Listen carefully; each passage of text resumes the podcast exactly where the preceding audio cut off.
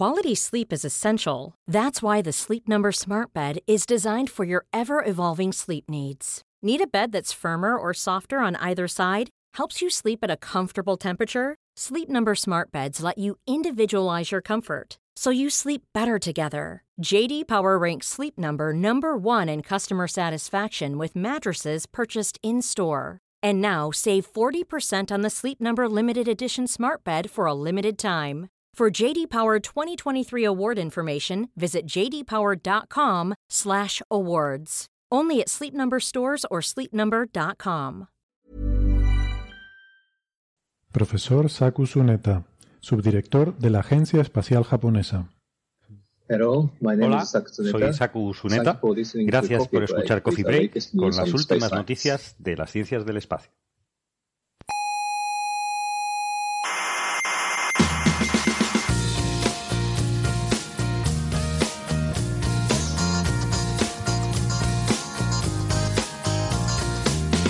Aquí comienza Coffee Break, la tertulia semanal de la actualidad científica. Son como Isaac Asimov. Pero en jóvenes, digamos. Exacto, en jóvenes Exacto. y en vez de libro, Eh, en, en radio. Y podcast. Eso.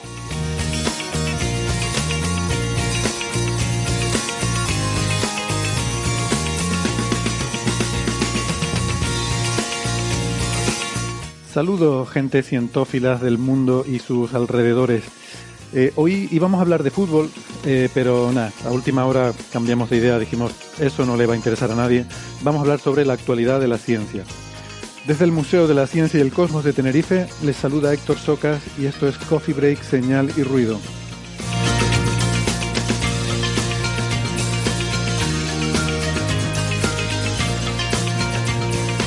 Hoy hablaremos sobre el origen del agua en la Luna, sobre la intrigante mancha fría en el fondo cósmico y el supervacío de Erídano, y eh, probablemente también de círculos de radio y hasta algo de química física, o física química, como prefieran.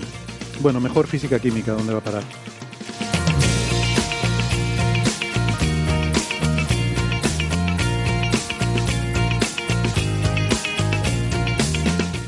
Antes les quiero recordar que además de en la radio nos pueden encontrar en internet en muchas plataformas digitales. Estamos en Evox, en Spotify, en Google Podcast, en Apple Podcast, en Amazon Music, TuneIn, Lecton, Squid y en Amautas. No dejen de suscribirse que no les cuesta nada y así no se pierden ningún episodio. Nuestra página web es señalirruido.com, todo junto y con la ñ señalirruido.com y en esa web tienen todos los audios y todas las referencias de todos los temas que tratamos en cada episodio. Ya saben que si en su reproductor de podcast tiene un botoncito de me gusta, pues no les cuesta nada darle al botoncito. Eh, yo sé que está feo de pedir, pero más feo está de robar. Y nosotros nos ponemos muy contentos si le dan al botoncito. Estamos en redes sociales, en Facebook, en Twitter y también en Instagram gracias a Neferchiti. Y hay un club de fans que está en Facebook y es un club muy selecto. Ahí solo se permite entrar a gente de mucho nivel, así que ni se molesten en intentarlo porque seguramente no les van a aceptar. Nos pueden eh, dejar sus comentarios, eh, ruegos y preguntas, preferimos siempre en las redes sociales, pero si no les apetece, pues también lo pueden hacer en la dirección de correo oyentes.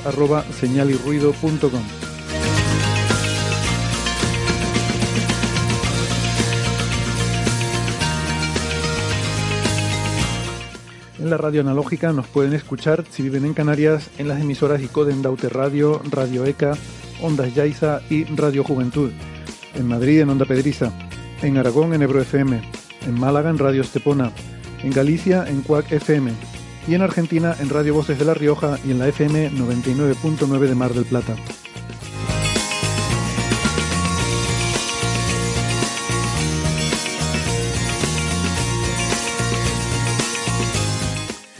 Hoy me acompaña en la tertulia Francis Villatoro desde Málaga. Hola Francis, ¿qué tal? ¿Cómo estás? Muy bien, aquí estamos. Dije la semana pasada que solo iba a poder estar la primera hora y voy a poder estar todo el programa completo. Bien, siempre las sorpresas molan cuando son para bien. Eh, Francis es físico, informático, doctor en matemáticas, profesor en la Universidad de Málaga y nos suele Por dar cierto. el tiempo en Málaga, pero Claro, por cierto, que en Málaga hoy hace bastante calor. No mucho calor, pero suficiente calor para sudar cuando anda uno por la calle y, y va uno buscando las sombras desesperadamente. ya, ya pensaba yo que había pasado algo raro. Eh, notaba yo una perturbación en la fuerza porque me faltaba algo. Em, y en Valencia tenemos a Alberto Aparici. Hola Alberto, ¿qué tal? Hola, hola, muy bien. Hoy sin bufanda, dice la gente del chat, y efectivamente porque al fin ha llegado el verano. ¡Qué bien! Ya se está a una temperatura aceptable en la que no hace falta protegerte de que el frío vaya a cortar tiempo de vida. Está muy bien. A cortar tiempo de vida. Alberto es doctor en ciencias físicas, es comunicador científico en el Instituto de Física Corpuscular de Valencia eh, y es el director de las secciones eh, La Brújula de la Ciencia y Aparece en órbita en la emisora Onda Cero. Em, bueno, pues hechas las presentaciones, em, tenía yo algo que comentar y no me acuerdo lo que iba a decir. Bueno, en fin, que vamos a ver si, hacemos el, programita corto porque estoy muy cansado. Acabo de llegar de viaje. Em, he estado en La Palma, por cierto, y quiero animar a todo el mundo que vaya a La Palma. Que no sé por qué, acabo de volver de ahí y no sé por qué no vamos más a, La Palma. Bueno, aquí la llamamos la Isla Bonita. Entonces, yo creo que ya con eso queda todo dicho. Em, está haciendo allí estos días el, el Congreso de Museos de Canarias y y nada, pues he estado por allí y lo dicho, una recomendación a todo el mundo que, visiten La Palma, que está estupendo y, y la verdad que viene bien. Eh, esto de pasar una pandemia y luego una erupción volcánica a renglón seguido, pues es, complicado, ¿no? Y en fin, pues. Yo, si me dejas que comente una cosa, yo La Palma es una de las dos islas canarias en las que he estado, solo he estado en La Palma y en Lanzarote. Eh, y desde mi punto de vista muy pueblerino mediterráneo de España, cuando llegué allí me parece que había ido al Jurásico, porque la tierra es negra, hay palmeras, eh, las plantas son muy distintas, porque claro, está bastante más al sur. Yo, claro, eh, obviamente pues es normal en esa latitud, pero para mí era en plan de, oh, estoy viajando en el tiempo. Has muestreado los dos extremos de las Islas Canarias, porque son lo completamente opuesto, ¿no? Lanzarote y La Palma. Lanzarote es súper seco, es, es, un, es, un, lugar, vamos, de hecho cuando lo veíamos en el avión dijimos, ahí va, pero que es una era muy grande la isla, porque, porque es muy seca y, no, no, es especialmente verde en ese sentido. A mí me gusta el paisaje seco, tengo que decir. Sí, sí, también además eh, Lanzarote es muy, es muy fascinante porque es como, es como otro planeta, es un, es un sitio muy, muy marciano, literalmente, ¿no? de hecho, bueno, se hacen allí experimentos, ¿no? De, análogos planetarios, gente como nuestro amigo Jesús Martínez Frías, em, trabajan allí haciendo eh, análogos en Marte y, em, y, haciendo entrenamientos de posibles eh, misiones en la Luna y este tipo de cosas, ¿no? Fue una cosa peculiar porque a mí que me gusta correr, eh, salí a correr por Lanzarote y como es una isla relativamente plana, podías casi correr campo a través porque además no pisabas eh, plantas apenas porque no hay muchas y están separadas. y, encima la tierra es blanda, entiendo que será por el origen volcánico y porque hay mucha erosión en la isla. No sé, fue muy peculiar correr por Lanzarote, me gustó mucho. Eh, bueno, pero hay zonas también muy rocosas de donde mm. es más reciente el terreno, que es muy afilada y no, no es agradable para correr por ahí, ¿no? Supongo que, que depende si, si has estado en una zona más erosionada o, o más reciente, ¿no? Sí, exacto. Em, por cierto, en, en, La Palma, si te gusta correr, eh, hay una, una, carrera famosa que se, tiene el nombre más cool de, de, todas las carreras que se llama la Transvulcania que me encanta porque suena un poco a Transilvania, pero con volcanes, ¿no? Es como una mezcla que tiene unas connotaciones muy, muy divertidas, ¿no? Pero sí, es una, una carrera muy, muy espectacular, ¿no? Subiendo y bajando montañas y cráteres de volcanes y es muy, muy impresionante y, y muy difícil. Hay que estar muy en forma para estas cosas. Tiene pinta de que yo no podría, porque yo como, como ser mediterráneo de la llanura mediterránea que soy, en cuanto me ponen una cuesta me canso. Ya, sí, las cuestas cansan mucho. A, a, mí, a mí me cuestan. Em, bueno, teníamos de la semana pasada, eh, Francis, una fe de ratas, ¿verdad? Con el, Nobel de Schwinger, ¿no? Exactamente. Yo dije erróneamente que Schwinger no tenía el premio Nobel y que lo había recibido Dyson cuando me equivoqué completamente, porque el, trío era Feynman, eh, Schwinger, Tomonaga. Eso es. Y Dyson es el que se quedó fuera. Hmm. Y yo no sé por qué me ballaron Dyson y Schwinger y, y los invertí. Es algo que me hmm. pasa a veces un poco de dislexia. Nos puede pasar así que pido perdón a todo el mundo por haberos confundido, no, Swinger es premio Nobel. A mí me extrañó cuando lo escuché, yo dije, pero sí que lo tenía, ¿no? Porque además tengo un amigo que ha, trabajado con la ecuación de Schwinger-Dyson, que es la razón por la que Dyson podría estar en, esa, en, ese, en ese club, ¿no? Y él siempre dice, oh, Schwinger, el premio Nobel, tal y cual. Y yo cuando te escuché dije, qué raro. Bueno, swing es como cambiar, ¿no? Eh, balancear, mover de un lado a otro, pues eso es lo que ha pasado, ¿no? De, de Pero, pero bueno, sí es verdad que lo hemos comentado otras veces además que Dyson es ese personaje histórico, ¿no? Uno de, esos personajes que se podían haber llevado un Nobel y no se lo llevaron, ¿no? Mm. Aunque él lo achaca más, eh, hay unas declaraciones suyas en las que él dice que quizá, yo, yo creo que muy modesto no era, pero, pero bueno, ¿no? Entre, entre sus muchas virtudes a lo mejor no estaba la modestia, eh, porque él decía que la razón por la que él no se llevó un premio Nobel es porque no tenía la capacidad de concentración para trabajar en un problema durante mucho tiempo. Eh, o el, el attention span, se dice en inglés, ¿no? La, eh, la capacidad de estar mucho tiempo haciendo algo. Que yo creo que está bien, pero no sé si es un poco a lo mejor ofensivo a la gente que quiere ganar premios Nobel, como diciéndoles que es porque ustedes han estado haciendo lo mismo durante 20 años y no sé, bueno. No necesariamente. De hecho, los noveles hay muchas diferencias. Hay noveles que sí, que claramente eh, hay un sesgo hacia una persona que lleva durante toda la vida trabajando en ese tema y que entonces ha hecho mucha promoción de su labor en ese campo mm. y que por eso acaba recibiendo el Nobel. Y el caso completamente opuesto, de gente que puntualmente hace algo por casualidad y que el resto de su vida hace otra cosa completamente diferente o muchas otras cosas completamente diferentes y que a la hora de reivindicar el, premio Nobel acaban dándole el premio Nobel por esa cosa que hizo casi, casi por casualidad. Sí, no sé, yo creo que habría que conocer a Dyson para saber en qué tono dijo eso, ¿no? Y porque precisamente igual lo dijo en plan de que eh, él piensa que hace falta dedicarse durante un tiempo suficiente a las cosas y tal y cual. Eh, también es verdad que si haces una cosa puntual, dependes un poco de parámetros aleatorios, en cierta manera, ¿no? El, haber caído en el lugar adecuado en el momento preciso. Hmm. No sé, habría, que, habría que ver en qué tono. Y si te dedicas toda tu vida a hacer una cosa, también dependes de algo aleatorio, que es que esa cosa de repente, por la razón que sea, explote, ¿no? Eh, ya, pero quizá una cosa intermedia, ¿no? Necesitas un tiempo de trabajo óptimo que, sea, pues no sé cuánto, eh, cinco años, diez años o algo por el estilo, para poder arar lo suficiente la tierra para hacer un buen trabajo en ese sentido, ¿no? Hmm. Yo creo que tienen que darse las cosas de que seas básicamente el no sé, eh, el mejor del mundo, la mejor del mundo, bueno, más bien el mejor del mundo. en, el de física especialmente, sí. sí, en el de física, me refiero a los de, em, en un determinado tema y que eh, se dé la circunstancia histórica de que el, terreno esté abonado para que haya un descubrimiento importante en ese tema, ¿no? Porque, bueno, hay gente que hace muy buen trabajo durante 40 años en algo, pero y, hace contribuciones muy buenas y muy importantes, pero no llegan a tener esa espectacularidad como para un Nobel. Y bueno, en fin, que, que hay algo también de estar en el, el campo, el, el, campo que se lleva el Nobel, ¿no? Claro, exacto. Pero para mí es lo fundamental, ¿eh? O sea, él, todo, ya sabéis que yo no soy, a pesar de que hablo todos los años de los premios Nobel y me gusta mucho tomarlos como excusa, no soy el tío más fan de los premios porque considero que la gente que da premios siempre se la da a sí mismo, no, se la da a otra gente. Entonces tú se lo quieres dar al que va a quedar mejor que se lo has dado. Entonces, claro. Sí, también eso, eh, hay temas que son como puntuales, ¿no? De repente un tema se pone muy, muy de moda y hay que darle el premio Nobel a ese tema, ¿no? Entonces, mm. si la coyuntura es adecuada y coincide que se le da, maravilloso, un premio Nobel en poco tiempo, a un trabajo recién hecho, siguiendo bastante las directrices de, de el propio Nobel, que bueno, sus directrices era básicamente que fuera aplicable y aplicado, ¿no? Que no siempre se cumple en física.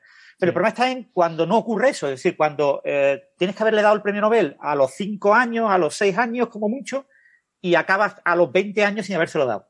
Ah. Entonces, en ese momento aparece una cuestión que es que renazca el campo, el interés en el campo por alguna razón.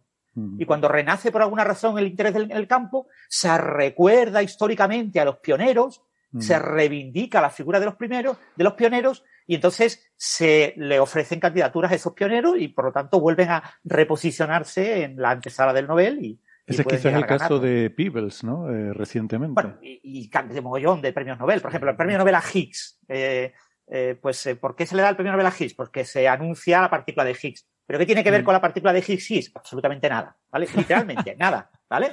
Entonces, es una persona completamente eh, circunstancial. Había haberse dado quizás a Anderson, eh, pero ya lo recibió por otra cosa. Eh, a, los pioneros que anteceden. Entonces, Higgs es uno de los pioneros. ¿Y por qué no se lo damos a Kibble, por ejemplo? Pues, Exacto, todo el mundo habla de Kibble, no, tienen, no, tiene ningún sentido. Es decir, ahí hay como seis o siete personas. en algunos premios, el premio Sakurai, por ejemplo, se lo dieron como a ocho personas. Y eso sí es justo, ¿no? Pero dárselo a Higgs, pues es completamente injusto, porque Higgs trabajó en el campo de Higgs pues, durante un par de años de su vida. El resto del tiempo se negó a investigar y, no, no solo no, no, trabajó en el Higgs, sino que no trabajó en nada. Entonces, es una persona que estaba eternamente esperando a que le dieran el Nobel, si se lo daban, y si no se lo daban, pues se moría tranquilamente sabiendo que la partícula llevaba su nombre por una chorrada en 1973 en una conferencia que lo mencionan, ¿no? O sea, eh, es una cosa como, eh, cosa completamente excepcional, y eso ha pasado varias veces. Ha habido gente incluso que eh, ha hecho una carrera científica, ha hecho un doctorado, y ha abandonado el doctorado y se ha acabado, yo qué sé, convirtiendo en un taxista, ¿no? Y 30 años más tarde va y le dan el premio Nobel. Y, es taxista. Y, no ha vuelto a hacer nada de ciencia, porque por lo que sea, por la coyuntura que sea, han decidido premiar a este segundo junto con el primero. Porque a veces se, se, premia solo al primero y nos quejamos de que no premiaron al segundo. Y a veces premian al primero y al segundo. Y el segundo ya no ha hecho ni ciencia ni ha hecho nada. Y, se lleva todo el mérito de, de, acompañar al primero. Entonces, a veces eh, los premios Nobel en ese sentido son muy arbitrarios. Sí, yo creo que hay que entender. se nos nota el rencor, Alberto. pero es que no es rencor, yo creo que hay que entender lo que los premios son. O sea, es un premio que efectivamente todo el mundo al que se lo dan suele ser gente bastante buena y tal, pero que, tienen defectos y que, y que además eh, probablemente sea imposible diseñar un premio perfecto que no, que no adolezca esos defectos, porque es que el premio Nobel ya no es un premio, es una especie, es una institución. Entonces, eh, no se puede permitir no pensar en ciertas cosas sociológicas. Hasta que la humanidad deje de ser lo que ahora mismo es, eh, pues hay ciertos mamoneos sociológicos que son relevantes a la hora de, de tomar esas decisiones y ya está.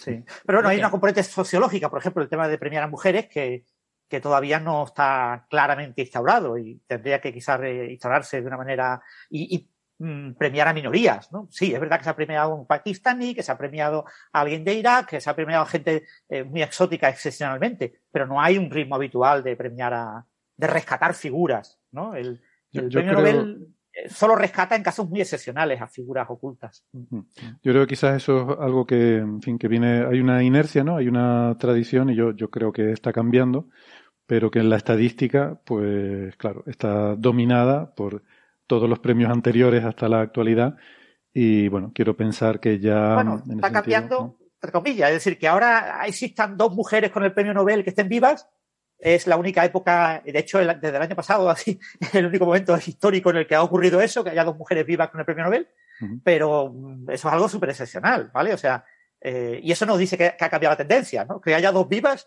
no significa que ahora ya se premien todos los años una mujer, cuando se podría perfectamente en todos los campos rescatar a, a, una mujer, ¿no?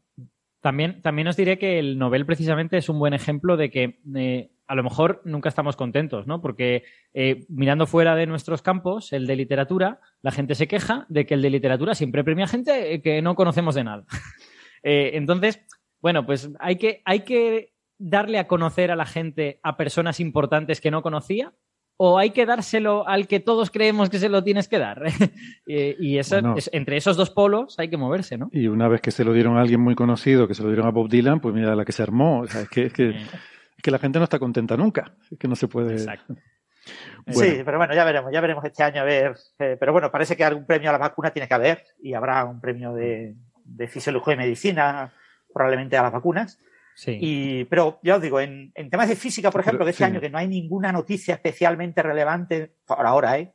eh que posicione a un tema claro. Y hay que recordar que eh, ya está decidido quién va a recibir el premio Nobel este año, prácticamente. O sea, porque ya están encaminados, están haciendo los informes de los que van a recibir los premios Nobel de este año, salvo que algún informe ya esté preparado. La decisión en última instancia se, se toma en de extremis en octubre, pero eh, se está todo ya como canalizado, ya está más o menos eh, canalizado entre quiénes está eso y está entre dos o tres. Eh, ahora mismo este año probablemente pues es un año bueno para premiar a rescatar a alguien, ¿no? Y en ese rescate, pues puedes poner un premio entre tres, coger a tres, eh, dos temas claramente diferentes y en uno de los dos temas meter a una mujer sin ningún problema. ¿Crees, ¿Crees, Francis, que la publicación de la imagen de Sagitario a Estrella puede hacer que el comité surfee un poco esa ola y a lo mejor se lo dé a la colaboración EHT o algo así? No, la colaboración EHT lo tiene muy complicado. Eh, el Doeleman, este Doeleman, como se diga, eh, lo tiene muy complicado de aquí a un par de años.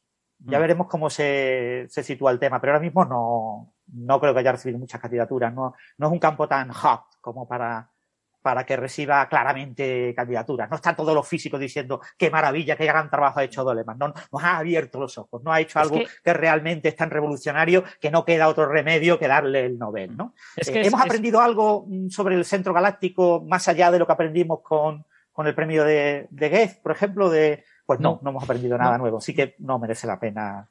Saber que el eje de giro está muy horizontal no nos aporta nada. Entonces no va a haber candidaturas pero bueno, recordar que las candidaturas acababan a finales de enero. ¿eh? Y que el anuncio de la imagen de Sagitario a estrella o a asterisco eh, fue posterior a, enero. Así que como mucho va a tener candidaturas el año que viene. Pero es muy difícil, no es un campo tan hot. No, yo lo, yo lo que decía es que hubiera recibido candidaturas así un poco como de fondo y que el comité decidiera surfeando esta ola, decir... Pues pero habrá recibido muy poquitas, no habrá recibido muchas. Sí, yo, yo, yo estoy un poco contigo en el sentido de que es, es, guay que hayan hecho esto, pero la verdad es que hemos aprendido poca física, al menos por ahora. Dentro de 50 años, pues ya veremos con esta técnica, ¿no? Yo sugerí un poco eso hace un par de años con el DM87 estrella y bueno, casi que me, me, llovieron tomates por todos lados porque... Pero sí creo que lo dijimos aquí en Coffee Break, yo creo que todo... A mí me suena haberlo dicho, ¿no? Y... Y hubo gente que no, no, estaba de acuerdo con eso. Bueno, bueno tengo no de acuerdo. La, realidad es que eso ahora mismo es algo con muy poco impacto como para recibir muchas candidaturas. Es decir, nadie va a dejar de, de premiar los que premiaba habitualmente en su campo, de materia oscura o de agujeros negros, eh, y, y, no, y va a ponerse a premiar a, a este trabajo de HT. Se siente por HT, pero no, no es real. Ya iremos viendo cómo evoluciona esto. También hace falta una cierta perspectiva histórica, ¿no? Para poner en contexto real, una real lo que ha hecho el EHT es, vamos a, vamos a utilizar las palabras correctamente. El, EHT ha hecho un, ha publicado un resultado real. Otra cosa es que sea el resultado científicamente más relevante del mundo. Pues eso no, pero quiere decir que, que sí, es un resultado enorme, de enorme importancia, pero que no ha tenido un impacto eh, más allá del impacto mediático que han creado ellos con todo este hype que han creado con la rueda de prensa, etcétera. Que es real, que, no es imaginario. He visto, he visto a alguien entrecomillando a Francis en la portada de un periódico. Francis Villatoro, dos puntos. El EHT no es real. la imagen del EHT no es real. Bueno, y bajo, cierto, y bajo cierto punto de vista yo voy a defender que no es real. Es decir, es un, ajuste a modelos, ¿no? Pero bueno. por favor, eh, pero ¿qué es la realidad? Llamemos a un filósofo. Ha habido un artículo de unos, de unos especialistas en VLBI ah. no hemos hablado de él eh, todavía en Coffee Break, que han repetido la técnica y lo han hecho bastante mal, por cierto, eh, han hecho lo que habrían hecho para estudiar un quasar, por ejemplo, pero se lo han aplicado al agujero negro. Dicen, mm, lo mejor es no tener ningún prior, no, no tener ninguna eh, sensación de qué me va a dar a priori. Así que hago un análisis asumiendo que la fuente es puntual. Y entonces le ha dado que la fuente es puntual y que lo que se ven son artefactos, eh, una especie de, de eh, como un, como un, cuando miras por difracción un objeto y ves varias copias del objeto, y entonces ellos interpretan el anillo no como un anillo, sino como varias imágenes de un punto. Y lo han publicado en, Astrophysical Journal. Astrophysical Journal, sí. yo, lo vi pasar por ahí, lo tengo pendiente para echarle un vistacito y lo podemos comentar un, Pasa que yo estuve hablando con, con Iván, eh, me estuvo contando que lo habían hecho fatal, ¿no? Que cometieron los errores de principiante que él mismo cometió, Iván cometió cuando empezó a trabajar, ¿no?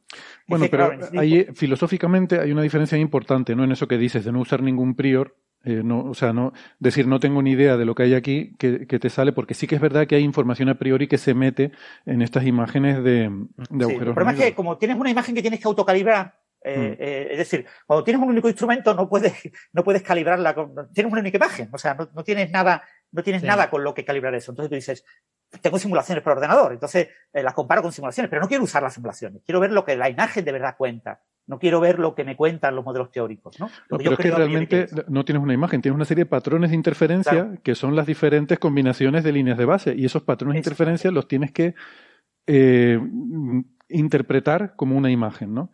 Y, el, y el problema es degenerado, o sea, no, no hay una única imagen consistente con, con, todos esos patrones de interferencia que tienes, porque no cubres todas las posibles líneas de base, ¿no? Por eso digo que es un problema un poco de, de ajuste de parámetros al final, ¿no? No, no son parámetros discretos, es toda una imagen, pero es, por eso digo que filosóficamente decir que es una imagen, bueno, es, como dice Alberto, llamamos a un filósofo, le preguntamos qué, es la realidad, que es una imagen y, ya está. Bueno, una imagen es cualquier cosa que aparezca una figura de un, Exactamente. Exacto.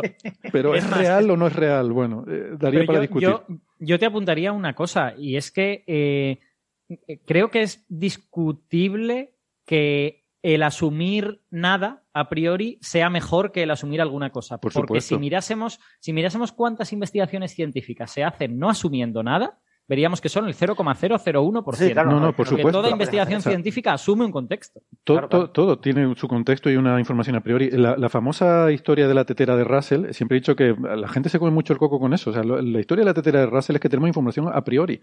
O sea, la información a priori es la que determina la solución a ese problema. Eh, desde el punto de vista bayesiano, la tetera de Russell es una chorrada como un día de fiesta. Es decir, eh, tú no, si tú no tienes priors, mm, tú no puedes saber si hay una tetera en el espacio o no.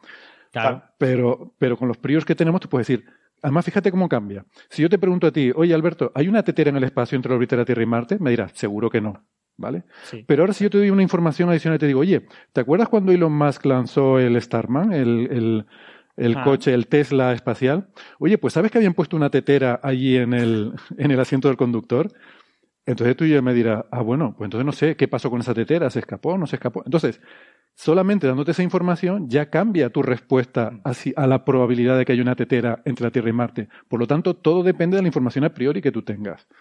Pero mm. que es que además la ciencia consiste en utilizar esa información adecuadamente. Es que no utilizarla sería hacer una ciencia de peor calidad, precisamente porque tienes una serie de informaciones que son relevantes y que puedes usar. Exactamente. Bueno, em, Pero bueno, de esto hablaremos otro día, ya es más detalles. Otro día hablamos de esto. Podemos invitar a Iván. Habiendo leído el artículo, para no, para no estar aquí puñadeando. Yo sí me lo estuve leyendo y, y me leí también unos cuantos artículos de Iván. Iba a escribir una pieza en el blog, pero tengo poco tiempo y no lo he hecho. Pero en principio, lo que estuvo contando él, después lo he comprobado y, y o leyendo el artículo y viendo entre líneas que realmente lo que me estuvo contando eh, tenía razón, ¿no? Y han hecho un análisis metodológicamente incorrecto para el procesado de este tipo de imagen, ¿no? Entonces, eh, también es cierto que no son los primeros que repiten, cuando se publicaron los datos de M87, ya ha habido dos grupos que han repetido la imagen y han obtenido la imagen más o menos la buena, quiero decir, la imagen en forma de anillo de M87. Solo es este grupo que envió además el artículo para que coincidiera con el anuncio de, Sagitario Asterisco. Entonces fue el mismo día del anuncio de Sagitario Asterisco, publicaban el artículo en la revista. Eh, pero claro, eh, es un análisis que está, está muy sesgado, tiene muchos sesgos y hace que el resultado sea no creíble y, y pues, para un experto, claro, pero te lo tienen que explicar para que te des cuenta, porque como está contado en el artículo, está contado como que ellos van desvelando, ¿no? Todos los, ¿veis que hago esto? Y ahora quito estos datos que claramente son incorrectos porque los tengo que quitar y me quedo con los buenos. Y los buenos, fijaros cómo los reinterpreto. Y tú dices, ¿por qué ha quitado esos datos? Pero, no, hemos dicho que lo vamos a comentar otro día. Lo comentamos otro día. De hecho, dejadme, dejadme que diga una cosa, porque dice en el chat, dice Diego Martínez, el problema es si la información que tienes te sesga o no. Y yo creo que eso no es un problema. O sea, la información, claro que te sesga. Desde luego que te sesga la información y la falta de información también te sesga. O sea, la cuestión es que te sesga en la dirección correcta. Si la información que tienes es correcta, te sesga en la dirección de saber mejor lo que estás viendo. Claro. bueno, y, los datos publicados de HT no son los datos en RAW, son datos ya preprocesados, precalibrados. Entonces, todo análisis que tú hagas tienes que tener en cuenta el calibrado ya previo. Lo que tú no puedes es plantearte, no, no, imaginemos que los datos no están precalibrados, que son RAW, y voy a hacer análisis desde el principio. Entonces ahí hay un sesgo natural propio de ese precalibrado. Eh, aprovechando para rescatar comentarios del chat, que por cierto aprovecho como siempre para invitar a los oyentes a que nos sigan en el directo en YouTube y, que nos dejen sus comentarios en el chat, que son muy divertidos. No, no, no suelo estar muy atento, pero acabo de ver pasar uno de Exospace que me ha gustado mucho. Dice, no hay una tetera, pero sí hay un Tesla. No sé qué idea más loca. muy cierto. Totalmente. Es totalmente. Alguien hace... 20 años hubiera formulado el, problema de la tetera con un coche y la respuesta hubiera sido, pues claro que no, claro que no hay un coche en, el espacio, qué absurdez, ¿no? Pues resulta que sí lo hay. Bueno, eh, eh, Francis, querías también comentar, porque eh, desde que salió el vídeo, la segunda parte del vídeo de Veritasium con el famoso experimento de la bombilla y no sé qué, que yo al final ni vi el original ni he visto el nuevo, ¿no? Pues ha habido eh, muchas consultas sobre ese vídeo en Twitter y a las que has estado respondiendo. Y creo que querías, pues a lo mejor hacer un comentario aquí ya en Coffee Break para no tener que estar respondiendo individualmente, ¿no? Porque siguen, siguen apareciendo tweets al respecto. Exactamente, sobre todo porque ya ha habido algunas personas que me han pedido, tienes que pedir perdón porque eh, lo posicionaste, pusiste como candidato a Derek Miller del canal Verisatium por este vídeo para el premio Ruido déjame, decir una cosa, déjame decir una cosa aquí. Efectivamente, hubo una persona que dijo, no, no, no tú, dijo que Coffee Break tenía que pedir disculpas a Derek Miller. Digo, pero vamos a ver, ¿nos estamos volviendo locos ya todos aquí o qué? O sea, eh, pedir disculpas como si no pudiera uno eh, no gustarle un vídeo. Vamos a ver. Eh, Mira, vamos, vamos, Voy, voy, a zanjar esta cuestión y va, y va, a quedar completamente zanjada. Yo durante los primeros 30 años de mi vida no me gustaba Wolfgang Amadeus Mozart. Y creo que eso pues es muchísimo más grave que cualquiera de las cosas que hayan ocurrido aquí. Alberto, discúlpate eh, públicamente ahora mismo, inmediatamente. Se acabó. Bueno, em, bueno lo resumo rápidamente. Pero déjame, pero déjame decir una cosa solamente, un apunte sociológico sobre esto que a mí me, me llama la atención, ¿no? Poderosamente, porque eh, o sea, es cierto que Francis proponía esa candidatura de premio Ruido, eh, pero, pero esta crítica viene a, a, Coffee Break, a pesar de que yo, por ejemplo, ni he visto el vídeo ni sé nada, y estaba José Edelstein, que sí estaba defendiendo a Veritasium, ¿no? Y diciendo que, que era un, que hace unos vídeos estupendos y tal. Entonces me llama la atención, no lo digo por este caso en particular, yo creo que nos pasa a todos, como eh, cuando hay, por ejemplo, una conversación y hay gente que defiende tu mismo punto de vista y hay gente que defiende el contrario, el que defiende tu punto de vista te da igual, pero el que defiende el contrario, ¿no? El que opina contrario a ti, pues tú eso ya lo proyectas como la opinión de esa tertulia, la línea editorial, y ya entonces te, te digamos que te enfadas con ese conjunto, ¿no? Y dices, pero, pero oye, que, que, que, hay personas que están diciendo una cosa y la otra, pero el que dice lo mismo que tú lo ignoras, lo obvias, ¿no? Y el que dice algo contrario, es como en las redes sociales, ¿no? Hay hay gente que mm, a lo mejor pues tienes muchos amigos y te dicen, oh, eh, Alberto, ¿cómo molas? Qué guapo eres, que todo eso lo ves bien. Pero uno te dice, Alberto, no tienes ni idea y, y, te indignas y, te, te, pone de mal humor. Y, toda la otra gente que te, te, ha dicho lo guay que eres te da igual y ese que te ha dicho algo negativo, ¿verdad? Es, es con lo que te quedas, ¿no? Te quedas ahí toda la noche carcomiéndote la, la, cabeza con, mira este tío lo que me dijo, ¿no?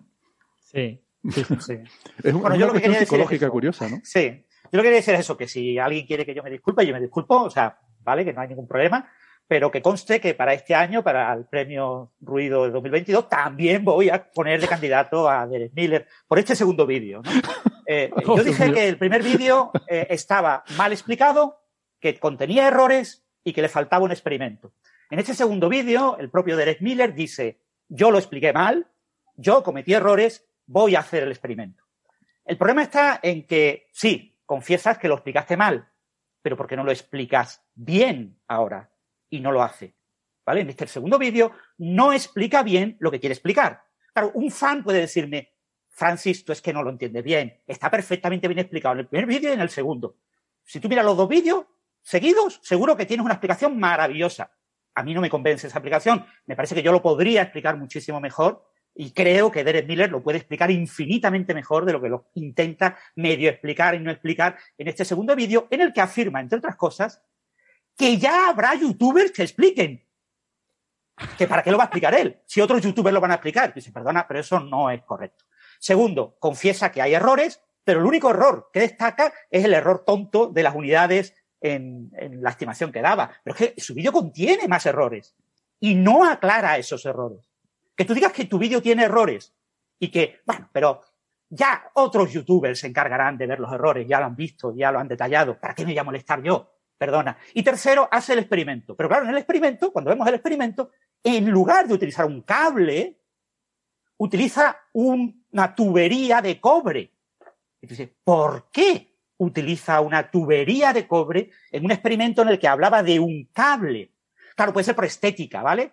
estéticamente queda más atractivo una tubería de cobre, ¿no? Tener que poner unos palotes de madera, colocar encima los 10 metros de, de tubería de cobre. Pues no, señores, pues no. Hay un secreto, hay una razón obvia por la cual tiene que utilizar una tubería de cobre para ver lo que está intentando ver.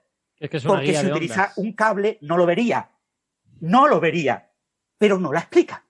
No explica el experimento. ¿eh? no explica absolutamente nada. Es decir, tiene un nuevo vídeo que han visto millones de personas en el que no explica nada, no cumple su trabajo como divulgador y a la gente le ha maravillado. ¡Uy, qué maravilla! Rectifica, qué maravilloso es, qué buena persona es. Confiesa que lo hizo mal. Oh, perdona. Pero además tendría que haber explicado por qué en el experimento hace las modificaciones que hace respecto a lo que dijo que era el experimento. ¿eh? Claro, el experimento correcto sí lo han hecho otros youtubers. Pero claro, han tenido que utilizar un kilómetro de cable. ¿Por qué han tenido que utilizar un kilómetro de cable y este señor lo podía hacer con 10 metros de, tubería? Ah, pues eso lo explicaré. cuando yo presente la candidatura al premio eh, Ruido en el año 2022 contra, eh, posicionando en ese puesto a Derek Miller. Si él no lo explica en un tercer vídeo, ¿vale? Si él durante este año, lo que queda de año, publica un tercer vídeo en el que ya explica las cosas decentemente, que no le va a costar ningún trabajo, porque estoy seguro que sabe lo que tiene que explicar, que lo explique decentemente, claramente, no lo pondré como candidato al premio Ruido de 2022. Pero, como me temo que le importa un comino la divulgación, que lo único que le importa es el hype y el número de visitas que tiene en su vídeo, y ha tenido millones de visitas, pues probablemente no lo haga y probablemente espere hasta el año que viene para poner un tercer vídeo en el año 2022 aclarando los errores de los dos vídeos anteriores. Bueno, yo no, la verdad que no he visto el vídeo, pero por lo que, eh, corrígeme si me equivoco, pero por lo que he visto en las discusiones por ahí en, redes sociales, tiene que ver con eh, si la, la, energía, se, de, en este caso, cuando tú conectas una pila a una bombilla, se transmite por el cable o si va por los campos eléctricos, digamos, a través del aire. Y digo yo, eso no es muy fácil de ver apantallando o bien la pila o bien la bombilla con una caja metálica de forma que quede apantallado el campo y solo pase por el agujerito un cable no porque no es a través del aire, sino que es el campo que se mueve en el interior del material, digamos, en el interior del material. Claro, pero, el, pero, un, campo es un campo que se mueve alrededor del cable, ¿no? No, está, está, concentrado alrededor del cable. En cualquier caso, eh, eso era el otro vídeo, ¿vale? O sea, el otro vídeo lo que reivindicaba era que la energía en la conducción eléctrica en un cable no la propagan los electrones con su energía cinética moviéndose, sino que los electrones son como, como las personas en la ola mexicana la ola mexicana, la energía de la ola mexicana no la propagas tú levantándote del sillón y moviéndote encima de los demás pasajeros. De los demás pasajeros, no sé si se dice, ¿cómo se llama esto? Eh, espectadores. Espectadores, por encima de los demás espectadores. Sino que eh, tú te levantas y bajas y se ve la onda. Eso es lo que pasa en un material, en un eh, circuito eléctrico. Entonces, obviamente, la energía propagante está asociada al campo electromagnético. Hay un campo mm. eléctrico por ese movimiento de las cargas, que hay un campo, y ese campo electromagnético es el que propaga la energía. Y eso era lo que decía el primer vídeo. ¿Vale? Lo que pasa es que lo explicaba fatal, ¿vale? Lo explicaba fatal porque lo único importante era el hype, lo importante no era la explicación. Entonces, ahora en el nuevo vídeo repite y eso, los trozos Y eso, que acabas, y eso que acabas de decir sí es correcto, dicho, dicho de esta forma, ¿no? Sí, sí, eso, eh, eh, que, se propagan los campos electromagnéticos era correcto del primer vídeo y es correcto del segundo. Otra cosa era cuando ponía las flechitas, que algunas flechitas no las ponía en el orden adecuado y pequeños detallitos. O sea, ah, una cosa es que tú, eh, el concepto de base es correcto, pero otra cosa es que la aplicación tenía errores, tenía, llámale ratas, llámale descuidos, pero descuidos entre comillas, porque si ha habido gente en YouTube y en otros divulgadores que te han visto, te han dicho, es que esto no es un descuido, esto es un error. Y ahora tú confiesas que son errores, ¿por qué no los corriges? ¿Por qué no te atreves a decir, mm, me equivoqué? Señores, me equivoqué. Tienen razón. Esta flechita estaba mal dibujada. Tienes razón. Este sentido estaba mal hecho. Tienen razón. Este, este, el vector de pointing no lo estoy calculando adecuadamente. Tienen razón. Pero no. No, no, eso lo omitimos, ¿vale? En el segundo vídeo eso no lo podemos contar. ¿Vale? Lo único que hay que decir, se generó mucha polémica y mi vídeo luego mucha gente muchos youtubers me, me, criticaron. Pero no os preocupéis que ahora voy a hacer un vídeo que no voy a decir nada, pero voy a hacer el experimento, ¿no? Y el experimento lo ha hecho con muchas trampas entonces, ¿por qué no explica las trampas? ¿Por qué te enseña los osciloscopios? Bueno, el, la foto de inicio del vídeo, cuando ves el vídeo en, YouTube, lo primero que te sale es hay una persona directamente fabricando el tubo de, o sea, pegando el tubo de, de cobre, ¿no? Trabajando. Se le ha costado horas, sino días, el preparar ese experimento. ¿Por qué no lo explica? Entonces, probablemente porque hay un tercer vídeo, supongo. Si no hay un tercer vídeo, mm, todos los fans de Verisatium que queden conformes y digan qué maravilla, qué guapo es, qué bien lo hace. Es lo único que pueden decir de este vídeo. Porque no pueden decir explica bien, es un buen divulgador, está aclarando las cosas, porque no ha aclarado nada, no explica los porqués. Claro, yo sé la teoría de la línea de transmisión y todas las personas que han estudiado telecomunicaciones, ingeniería eléctrica, todos los en física que han estudiado líneas de transmisión saben perfectamente por qué tiene que poner un tubo de cobre, eh, pero ¿por qué no lo explica? ¿Y qué le puede costar? Le puede costar 10 segundos. Le puede costar 20 segundos. Y eso convierte un vídeo que no explica en un vídeo que explica. Es decir, convierte un vídeo en un vídeo de divulgación de calidad o convierte un vídeo de calidad de mala divulgación. Y lo que tiene es un vídeo de calidad muy bien formado, con muy buen ritmo, pero que no explica. Entonces yo pido perdón, pero esto es Premio Ruido 2022. Nadie me va a apoyar y no lo va a ganar. Pero no me queda otro remedio que plantearlo como candidato. Bueno, vamos a, ver, a, ver, qué otras candidaturas hay, ¿eh? que yo todavía lo, mismo publico algún paper este año, ¿eh? espérate. mi opinión, mi opinión sobre, sobre bueno, ya, ya he dado mi opinión sobre los premios hace un rato, así que bueno, pero mi opinión sobre, sobre los premios ruido es que, eh, claro, como nosotros vivimos en este mundo eh, y, tenemos a nuestro alrededor divulgadores y tal, pues nos y, y otra gente vive en otros mundos. Eh, no, lo que quiero decir es que, es que nosotros somos. Es como cuando los periodistas se enfadan con periodistas, ¿sabes? O sea, quiero decir que a lo mejor hay en el mundo cosas más importantes que divulgadores enfadados con divulgadores. Obviamente, obviamente. Obviamente, claro que sí. sí pero lo que pasa es que estamos hablando de esto. Si quieres hablamos de fútbol y entonces nos enfadamos por penalti. No, pero lo, que quiero, lo que quiero decir es que puede haber gente que, que merezca más un premio ruido que un divulgador. Claro. Porque aunque nosotros somos divulgadores y nos interesa la divulgación, nos parece muy importante. Bueno, pero. Eh, no sé. el, claro, pero es que el impacto que genera es relevante, ¿no? Quiero decir que en la candidatura de premio ruido influye eh, cuánto se propaga ese ruido, ¿no? De alguna forma, eh, el impacto social que tiene. O sea, si alguien dice un disparate, pero lo, dice en la privacidad de su hogar, pues nadie se entera y no, no gana un premio ruido, ¿no? En fin. Completamente. Mm, Tú lo has visto, ¿no, Alberto, el vídeo, ¿no? no, claro, esa es eh, la razón por la que no estoy, no estoy diciendo gran cosa es porque yo no seguí la polémica del anterior y tampoco he visto el nuevo. No lo has seguido, no te vas a enterar mucho del nuevo vídeo. Pero el nuevo vídeo dice lo mismo que decía el otro, pero mm. claro, te pone el experimento y. Pero ahora, ahora que tengo un poco más de tiempo, soy una persona un poco más feliz, igual lo que hago es vérmelo todo en, en mm. unos cuantos días y así me, al menos me creo un criterio al respecto que me interesa. Son vídeos cortitos, pero bueno, ya os digo, ya hablaremos en más detalle cuando llegue su momento. Eh, Francis amenaza con volverlo a traer. Bueno, a ver si, a ver si salen cosas o, no. Eh, sería buena noticia. Si, esto realmente es lo más preocupante que ha pasado en el mundo de la ciencia, pues buena, buena señal será. Eh, hombre, cosas preocupantes que han pasado. Yo, yo estoy pensando echar al técnico de sonido porque no es muy bueno. Mira que estuvimos un rato antes equilibrando micrófonos y tal, pero me sigue sonando Francis más alto que Alberto. No sé si pedirte Francis. ¿Pero bajo? Sí, porfa. Eh, no sé por qué. que me suba yo? A mí me cuesta, a mí subirme me cuesta 0,25 milímetros. No, yo me acabo de bajar ya. Me acabo de bajar ya. Me fío más del de Francis, que es más lineal. Sí, El tuyo puede pasar cualquier cosa cuando tocas eso. Lo he bajado un pelín. Vale. ¿Lo bajo más? No, déjalo así, si eso te avisa. Venga, lo dejamos así y después ya me dices. Vale. Así es como estaba originalmente cuando empezamos hoy. Vale, venga, pues vamos a dejarlo así, yo creo que sí está mejor.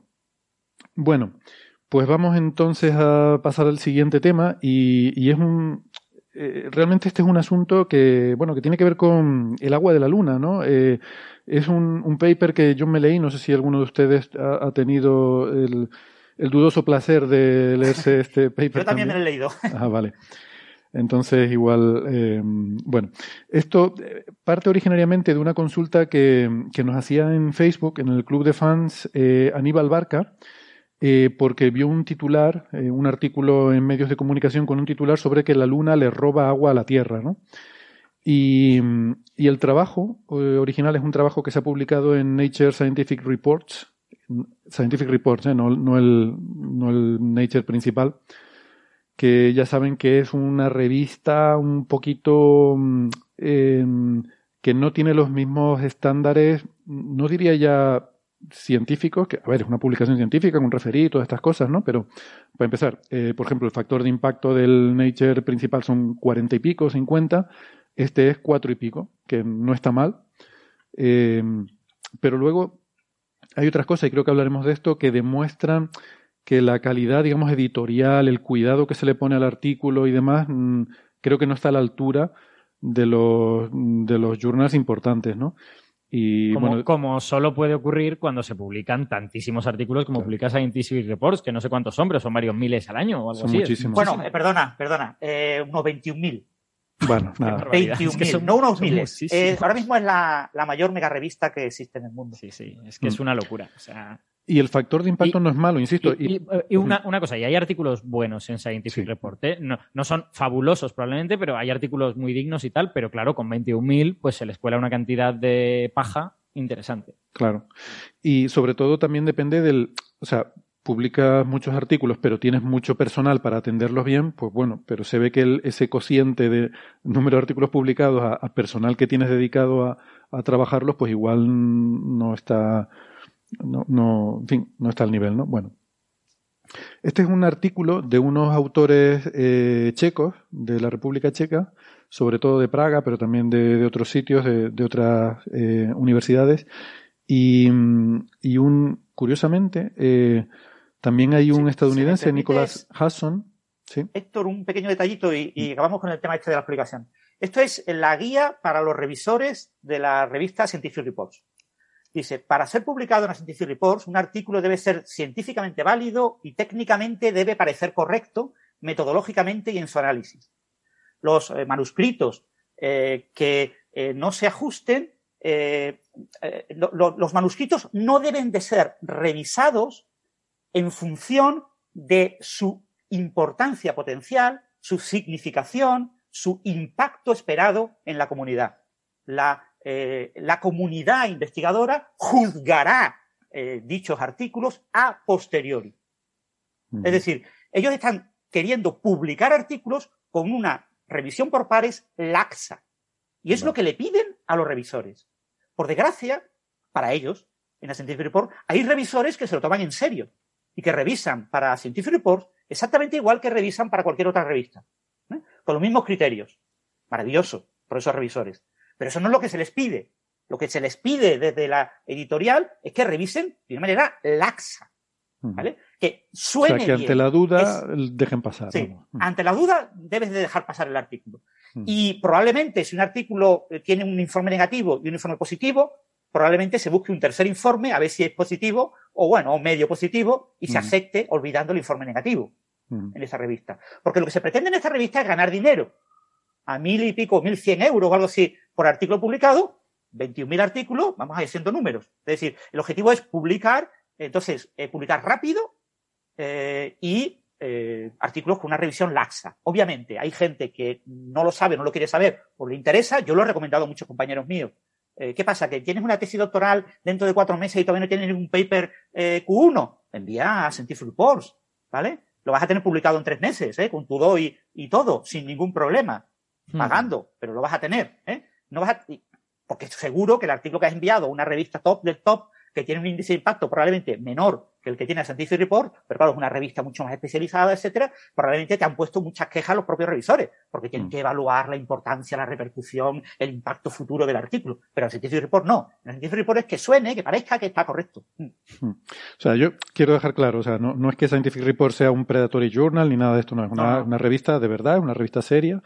Eh, pero bueno, quizá, bueno, lo que dice Francia a lo mejor es un poquito más un poquito más laxo el referiado y tienen un poquito menos de cuidado en la preparación luego de la publicación que, que sale ah, en la revista, ¿no? Em, alguien por aquí en el chat vi que preguntaba si nos podíamos fiar del rigor de Nature. A ver, es que Nature tiene varios journals. El Nature principal es una cosa que tiene un factor de impacto enorme y ahí es verdad que a veces las cosas están mal, pero porque van muy al límite. O sea, Nature quiere publicar las cosas más impactantes, más espectaculares, más lo más de lo más, eh, mm, no sé, y entonces cuando vas tan al límite, lo hemos comentado otras veces, pues es normal que resulta que aquello estaba mal y sale desmentido dentro de tres años o de cinco años y alguien dice, no, no, es que aquello que se publicó estaba mal. Eso pasa en Nature y pasa en Science. Creo que Francis, no sé si querías comentar algo. O... No, solamente que el grupo Nature tiene 156 revistas, de las cuales unas 40 o así tienen el nombre Nature en el, en el título, las otras tienen otros nombres que no tienen la palabra Nature, pero todas están en la web eh, www.nature.com. Mm. Son 156 revistas. Y Nature solo hay una. Una es Nature, que publica unos 800 artículos al año. El resto son revistas que publican eh, algunas, porque son más jóvenes, algo menos, pero el resto normalmente publica más de mil artículos al año y algunas publican miles de artículos al año como Nature Communications o, por ejemplo, eh, ya de manera muy, exagerada como Scientific Reports. Yo creo, yo creo que lo que Mireia quería decir con ese comentario es que en este programa hemos criticado el criterio editorial de Nature en, más de una ocasión, ¿no? Y efectivamente, ah, yo creo que no hay que fiarse, no hay que fiarse a pies juntillas de ninguna revista. Ah, Todas las revistas. perdona, es que es Mireia Montes, acabo de darme cuenta. Nuestra amiga, ah, mandamos un saludo. Eh, pues eso, que no hay que, que no hay que fiarse de ninguna cosa a pies juntillas, que todas las revistas Aparte de que te la pueden colar, porque se la mm. pueden colar a cualquiera, esto es una realidad, depende un poco de los revisores, los revisores pueden hacer un mal trabajo. Eh, hay revistas que tienen conflictos de intereses, entre comillas, eh, y Nature tiene los suyos, ¿no? En el sentido este de quiero una cosa que me dé citas, quiero una cosa que me dé citas, esto a lo mejor está mal, pero no va a dar citas, ¿no? Mm. Entonces, bueno, hay que conocer las revistas y no pensar que hay una que es la Arcadia Feliz, en la que todo lo que se publica está muy bien y todas las demás que son pues una especie de estercolero llevado por intereses. Bueno, pues no, todo, todo es algo intermedio, ¿no? Mm. Y, ahora con la nueva editora de Nature eh, ha habido un cambio significativo y yo creo que Nature está tratando de crecer el número de artículos. Pues se están publicando artículos que yo creo que hace 10 años no hubieran colado nunca en Nature y, se están colando todas las semanas. Con lo que probablemente yo auguro que en 3-4 años en Nature va a superar los 1000 artículos al año y, y personas como Héctor o como Mirella van a poder publicar perfectamente en Nature porque mm, se van a rebajar mucho los niveles, aunque no baje significativamente el índice de impacto, que es el gran miedo que tienen desde Nature, que no baje. Oye, oye, que yo, puedo publicar en Nature sin que baje el nivel, ¿eh? O sea, sí, me no, un poco el fin de semana que viene. No, lo que te quiero decir, Héctor, es que tú te quejabas, ¿no? De que la física solar se publica poco, de, ese tipo de temas. No, no, lo que pasa es que hubo, hubo una época. No, es que hubo una época que Leslie Sage, que es el editor para astrofísica, pero esto hace un montón, eh, a principios de los 2000, eh, dijo que iban a dejar de publicar artículos en, física solar y en sistema solar, porque esos artículos no interesaban, no tenían un impacto alto. Habían encontrado que, tenía, que, eran campos que sufrían, decía literalmente, de un índice de citas crónicamente bajo. Hmm. Entonces ahí, bueno, se montó una respuesta de la comunidad, hubo una carta, que se, de, hecho yo fui el que impulsó un poco la, el, hacer una carta de respuesta diciendo que vale, ustedes son una empresa privada, pueden publicar lo que quieran, pero que entonces las agencias financiadoras no usen a Nature como indicador para nada porque no están eh, midiendo por el mismo rasero, ¿no? Y, yo no sé si fue por eso, pero luego hubo una rectificación. Eh, el, el, propio Sage dijo que se habían dado cuenta que habían cometido algún error en el análisis y que realmente no eran tan bajas las citas como pensaban y que, bueno, quedaban un poco marcha atrás, un poco no, quedaban marcha atrás en esa decisión que es lógico. O sea, tú evidentemente tú puedes decir que tú buscas los demás impactos, pero no puedes vetar áreas de la ciencia. O sea, es absurdo eso, ¿no? Sí. No, y sobre todo, eh, en cierta manera, difamar, ¿no? Quiero mm. decir, porque las diferentes áreas de la ciencia, su dinámica de citas y de publicación es diferente. Si tú eres un matemático, no te van a citar de la misma manera que si eres un físico que ha publicado un paper del pico de 750 Hz porque lo acaba de ver no sé qué experimento. Claro, claro. no es igual. Bueno, entonces, a ver, lo de Scientific Reports, que no quiero que una mala idea, no es una revista chunga de estas eh, de mentira, es una revista decente. Eh, por dar una idea, tiene el, factor de impacto, decía, cuatro y pico. En astrofísica las principales tienen cinco y algo. Lo que pasa es que esta es multidisciplinar, o sea, que, la lee gente de muchas disciplinas diferentes. ¿no? De hecho, tengo una anécdota. Yo envié una vez un artículo a, a Nature eh, y me, respondieron que no, pero que por qué no lo publicaba en Scientific Reports, que si querían me lo... y yo les dije, no, gracias, prefiero, prefiero enviarlo a Astrophysical Journal o a Astronomy and Astrophysics, claro. porque son más de, de, la audiencia que me interesa, ¿no? O sea, si... Sí, bueno. En el Scientific Report nadie lee a Scientific Reports. Todo el mundo se encuentra algún artículo en el Scientific Report. Porque claro, es imposible leer 21.000 artículos al año. Pero nadie lee, o sea, nadie busca. Puedes, yo qué sé, todas las semanas irte a Scientific Report a ver los artículos de física. Yo lo hago, por ejemplo, ¿no? O sea, yo soy de las personas que todas las semanas exploro varias, varias eh, revistas buscando los artículos más recientes a ver si me llaman la atención algunos, ¿no? Esta es una revista en la que algunos artículos llaman mucho la atención, ¿no? Porque son experimentos caseros, porque son experimentos curiosos. Eh, publican cosas llamativas, eso sí, Publican cosas llamativas. Mm. Pero porque la gente quiere llamar la atención con eso. Es decir, tú tienes un artículo que es llamativo y sabes que no te lo va a publicar Física Review Letter, ni te lo va a publicar una revista de física decente, ni te lo va a publicar eh, eh una, una, revista de física especializada, dice, pues me voy a Scientific Report, que antes se iba a Plus One, pero Plus One ha bajado de índice impacto. Plus One ya es eh, Q2 y bueno, va, va a empeorar, acabará en Q3. Y, y sin embargo, Scientific Reports está ahí, está ahí en Q1, está manteniéndose, no está en, porque claro, está la, eh, en la sección de revistas multi, eh, multidisciplinares, en la que se cuentan Nature, Science, PNAS, muchas revistas que están por encima de, de Scientific Reports y por encima de 10 de índice de impacto. Pero eh, aún así se está sosteniendo ahí como Q1. Si pierde Q1 a Scientific Reports, probablemente la gente dejará de enviar a, a Scientific Reports, pero ahora mismo siendo Q1 todo el mundo está encantado de, de enviar a ella. Y que recuerde mucha gente que está ahora enviando a esta revista que en cualquier momento puede dejar de ser Q1 y pasar a Q2, porque está cerca del borde, ¿eh? Está ahí muy cerquita del borde, porque esa categoría tiene pocas revistas. Esto Q1 y Q2, yo no sé si la gente, perdón Alberto, no sé si la gente sabe de lo que estamos hablando porque es muy habitual en el mundo académico, eh, pero, pero no sé si fuera eh, es conocido. Es simplemente el, cuartil, se llama, ¿no? De, de las revistas, ¿no? Cómo están distribuidas las revistas en función de su índice de impacto, si están entre el 25% top o, o en el 50 o en el 75, es como los percentiles de su categoría. Lo importante, el punto clave es en la categoría. Las revistas están divididas en categorías que más o menos son áreas de especialidad. Lo que pasa es que, claro, hay muchas revistas que están en varias áreas y, las áreas son como muy ambiguas, ¿no? Pero bueno, eh, entonces hay una categoría especial de revistas multidisciplinares, revistas que publican de todo.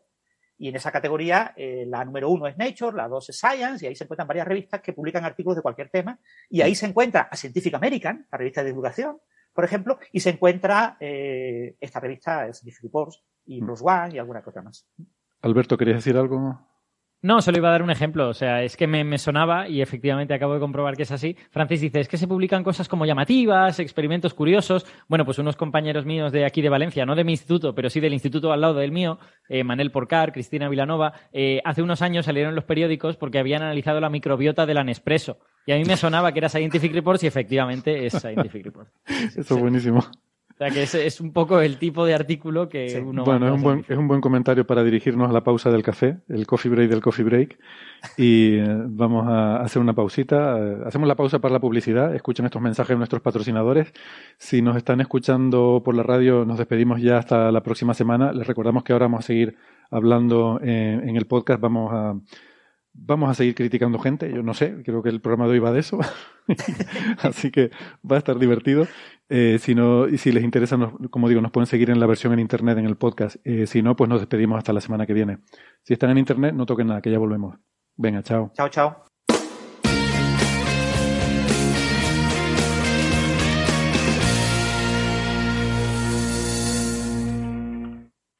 Bueno, gracias por seguirnos acompañando. Eh, estábamos a punto de empezar a analizar este paper de eh, que, como digo, pues porque nos había preguntado eh, nuestro oyente Aníbal Barca en Facebook.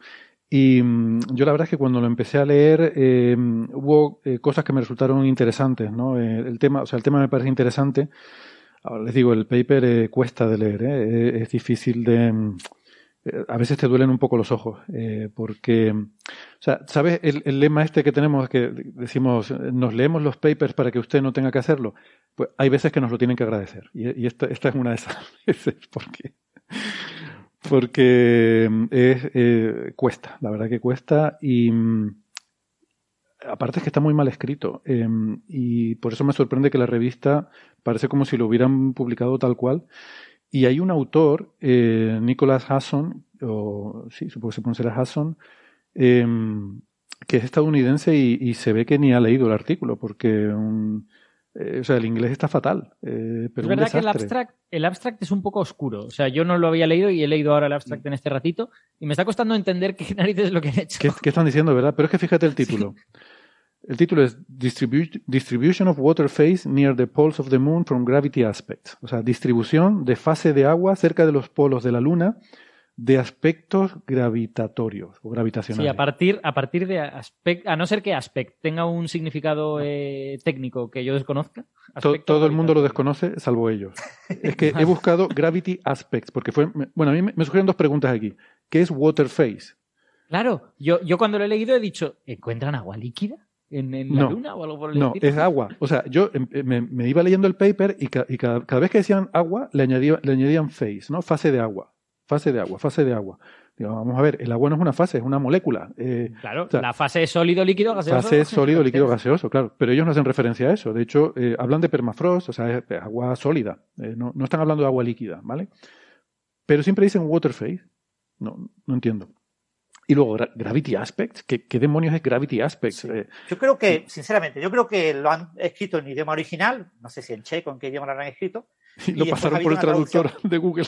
Y después han contratado un traductor que lo ha traducido del checo al, inglés, y lo mismo en, checo, eh, agua líquida se dice fase de agua o algo así. Pero es que no es líquida, o sea, eh, insisto, es agua, simplemente. Claro, no, no, no, está, está, como en, los poros del regolito o algo así. Sí, es, permafrost en, los cráteres. absorbida a cientos de metros de profundidad.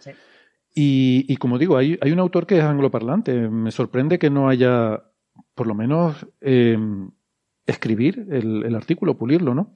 Gravity Aspects, yo lo estuve buscando, o sea, tiene un significado en el artículo eh, matemático, pero yo lo he buscado en Google y esto solamente lo utilizan autores checos, eh, unos pocos autores checos. Claro, porque probablemente sea de la traducción de alguna palabra del checo al, inglés. Sí, estoy ahora jugando con Google Translate a ver si lo encuentro y por ahora no. no, no. debe ser alguna traducción de, algo que en checo se dice de alguna forma y, la palabra se debe parecer a aspects y, se traduce como. Es que no sé, de verdad es muy difícil. dice que es una, perturbación del campo del potencial gravitacional. Exactamente. Es, además, es una forma de analizar el potencial gravitacional que ellos usan, esas perturbaciones del potencial gravitacional.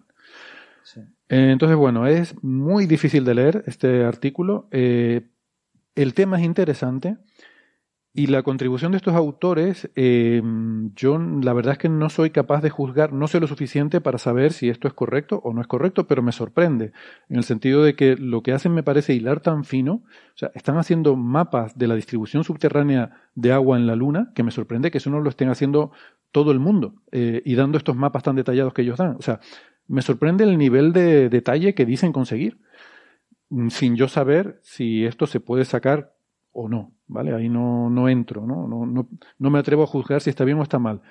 Pero me resulta sorprendente. O sea, un, un artículo así, con unos mapas de, del hielo que hay en, o sea, mapas de la distribución de hielo bajo la superficie lunar, pues me extraña que esto no lo esté sacando, no sé, gente de, de, las que trabaja habitualmente con NASA, con. Bueno. En Esto, corrígeme, corrígeme si, a ver si lo estoy entendiendo bien. Ellos lo que hacen es una especie de análisis del campo gravitatorio de la Luna y llegan a la conclusión de dónde ha debido de caer cosas que provienen de la Tierra y que, que pueden formar agua, ¿no? Porque son como átomos de oxígeno e hidrógeno. Exacto. o sea que su input es gravitatorio, en realidad. Sí, pero esa es la parte que me interesa a mí, ¿no? Eh, por, yo cuando leí el, paper empecé a leerlo ilusionado. Eh, eh, no, y es interesante, ¿no? Porque habla de, un, habla de un tema que es el transporte de iones desde la Tierra hacia la Luna eh, transportados en la, magnetocola de la Tierra. ¿no? O sea, la Tierra tiene una magnetosfera, que es ese campo magnético que es más o menos esférico, pero esa magnetosfera es eh, perturbada por, el, por la actividad solar, sobre todo por el viento solar, formando una burbuja y una magnetocola que se extiende muy lejos, que cruza incluso más allá de la órbita de la Luna. Eh, se, llama magnetocola, o sea, alejándose del Sol. Y el campo magnético de la Tierra podemos imaginarlo como un cometa que tiene una parte esférica que rodea la Tierra y luego una parte, evidentemente, mucho más débil, que es como una cola que apunta en dirección contraria al Sol. Ese apuntar en dirección contraria al Sol, por ahí pasa la Luna cada, en su órbita cada 28 días, pues la Luna pasa 5 días en cada órbita metida en esa magnetocola. Y eso me interesa, por un tema en el que estoy trabajando con un compañero que a lo mejor hasta sale un paper, por eso les digo que lo del premio ruido, espérate, que todavía a lo mejor hay competencia. Y, me interesa ese proceso de la Luna pasando por la magnetocola de la Tierra. Eh, y entonces aquí hablan bastante de, esa parte y, por eso me interesó. ¿Qué pasa? Que la Tierra, las capas altas de la atmósfera son la ionosfera, está poblada de iones, eh, porque ahí, pues por la radiación que llega, la radiación ultravioleta del Sol ioniza eh, incluso también las partículas, los rayos cósmicos, ionizan eh, los átomos en la ionosfera, entonces, claro, esos átomos tienen carga y entonces pueden interactuar con el campo magnético de la Tierra. Y parte de esa interacción es que ese, esos iones se mueven a través de las líneas de campo. ¿no? Ya les hemos dicho que en la magnetohidrodinámica la materia se mueve a lo largo de las líneas de campo magnético, en magnetohidrodinámica ideal. Y, eso hace que haya un flujo de iones, eh, en principio en los dos sentidos, pero claro, en la Tierra es donde más material hay, por tanto, hay una especie de viento iónico que sale de la Tierra a través de, la magnetosfera y de esta magnetocola. Y eso me parece muy interesante y muy relevante. Y claro, la Luna pasa por esa magnetocola. Y esto lo hemos hablado a veces en el contexto de las lunas de Júpiter, eh, que están sometidas a un bombardeo de partículas que están moviéndose en el campo magnético de Júpiter. Y claro, en la Tierra, a una escala mucho menor, eh, de una forma mucho más débil, eso también ocurre. Eh, y de hecho hay medidas, que esto yo no lo sabía, lo vi en la introducción de este artículo, de, una sonda japonesa que se llama Kaguya, que es un, fue un, satélite que estuvo orbitando la Luna entre 2007 y 2009. Eh, bueno, creo que Kaguya es el nombre japonés, pero tiene un nombre más así formal que es Selene, Selene por la diosa de la Luna. Kaguya es un nombre perfectamente aceptable. Sí, sí, sí, sí, claro. Tiene vocales, consonantes. Sí, sí, claro, pero es que tiene dos nombres. Es una misión un poco, no sé si no sé hasta qué punto es habitual esto. En, yo, conozco otras misiones japonesas que se llaman como se llaman. O sea, claro, Hayabusa. No de Hayabusa. Eh, eh, esta se llama Kaguya, pero también se llama Selene. No sé muy bien. A lo mejor, a lo mejor fue una, una, jugada de marketing o algo así, que decidieron, uy, este nombre les va, no les va a sonar a los del mundo angloparlante o algo así. Mm, ya, puede ser. Igual tiene que ver con que a lo mejor Selene es el programa dentro del cual se enmarca esta misión, o, que, o que Kaguya es solamente el orbitador, pero la misión completa se llama Selene, no sé, algo, algo así, ¿no? Bueno, esto es de JAXA, que JAXA es la Agencia Espacial eh, Japonesa. Eh, el acrónimo significa Japan Aerospace. La X es algo de Exploration, algo así. Sí, eh, un detalle sobre el nombre, Héctor, antes de que continúes. por lo que pone la Wikipedia, ¿eh? Selene es el nombre oficial de la sonda, pero hubo un concurso para cambiarle de nombre y entonces los japoneses votaron que se le pusiera el nombre de la princesa Kaguya, ah. que es un cuento de bambú cortado, no sé qué. Eh, y entonces el, le pusieron a posteriori el nombre Kaguya. Ah, vale, vale. Vale. Bueno, eh, pues esa sonda eh, midió el flujo de iones, sobre todo hay oxígeno e hidrógeno em, ionizados una sola vez, o sea, con una carga positiva, eh, fluyendo por esa magnetocola. Son, son átomos muy abundantes y además hidrógeno es el más ligero, con lo cual es muy fácil que sea em, que escape de la Tierra.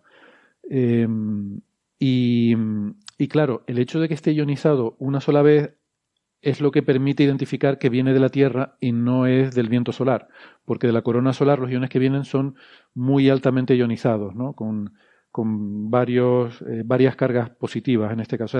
Le han arrancado muchos electrones porque las temperaturas son mucho más altas en la corona solar, mientras que estos que le falta un solo electrón eh, pues vienen mayoritariamente de la, de, la, de la, atmósfera de la Tierra, de la ionosfera si me dejáis, si, me dejáis que añada una cosa a lo que ha dicho Francis, estoy leyendo que la, la historia de Kaguya Hime, de la princesa Kaguya, es, es, una de las primeras historias de alienígenas de la historia. ¿Qué me porque es una princesa que, bien, que es de la luna, pero que se encuentra eh, en forma de niña dentro de una pieza de bambú o algo por el estilo y luego pues sufre una serie de aventuras y cuando se hace mayor, después de ligarse al emperador de Japón o algo de esto, se vuelve para la luna.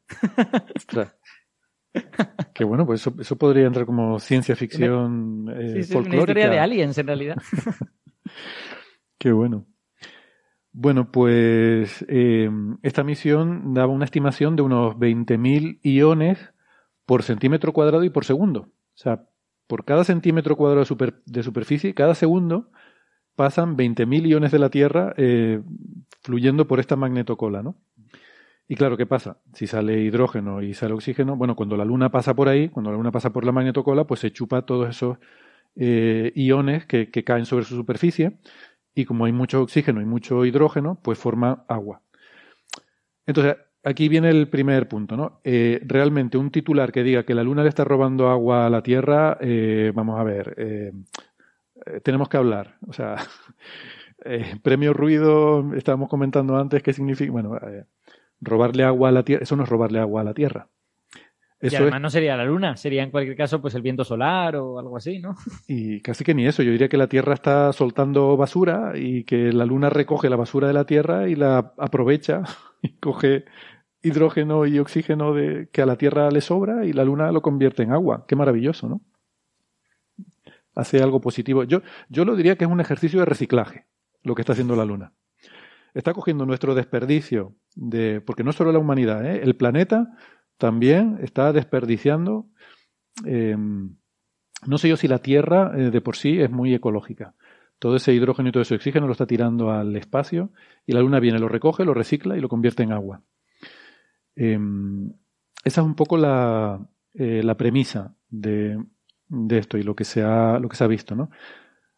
Ellos lo, lo ilustran en una figura, la, la verdad es que da, esto, también da bastante grima. No se han visto la figura 1, que ya cuando la ves mm, se ve un poco cutrilla, pero bueno, dice, sí, al final peculiar. No lo ha hecho un ilustrador gráfico, bueno, vale. Pero es que mira. es, es, un poco graphic design is my passion, la, la figura. es que, madre mía, como si. Bueno, no, no, no voy a decirlo, pero queda como muy cutrilla, ¿no? Y ahí nos la, nos la pone Francis en el, para que la vea todo YouTube. Pero lo divertido no es eso, sino que en el pie de figura, donde explica la figura, eh, la última frase, la última frase es terrorífica. Primero dice, la figura fue ahogada, dice fue ahogada en lugar de drown con A, dice drone. o sea, qué gracia. efectivamente, en vez de poner que fue dibujada, que sería drone, escrito con A, dice ha sido drown, escrito con O, que significa ahogar. Em, pero bueno, pero es que lo, lo, más divertido es que dice, esta figura ha sido hecha con Microsoft PowerPoint para Mac, versión 1655. Pero ¿a quién le importa? A ver, eh, Héctor, tú no querrás replicar la figura, pero tú no sabes cuántos diseñadores gráficos hay por ahí intentando replicar esta obra maestra. Has hecho esta figura con PowerPoint, en serio. entiendo que seas aprendiz en el arte del diseño gráfico, pero que la hagas con PowerPoint y que encima... Y que encima lo digas. En la obligación de contarlo, además para Mac. O sea, es como... Oye, trazabilidad. Hashtag trazabilidad en este caso. Está muy bien. Ay, no sé, lo veo todo... Bueno.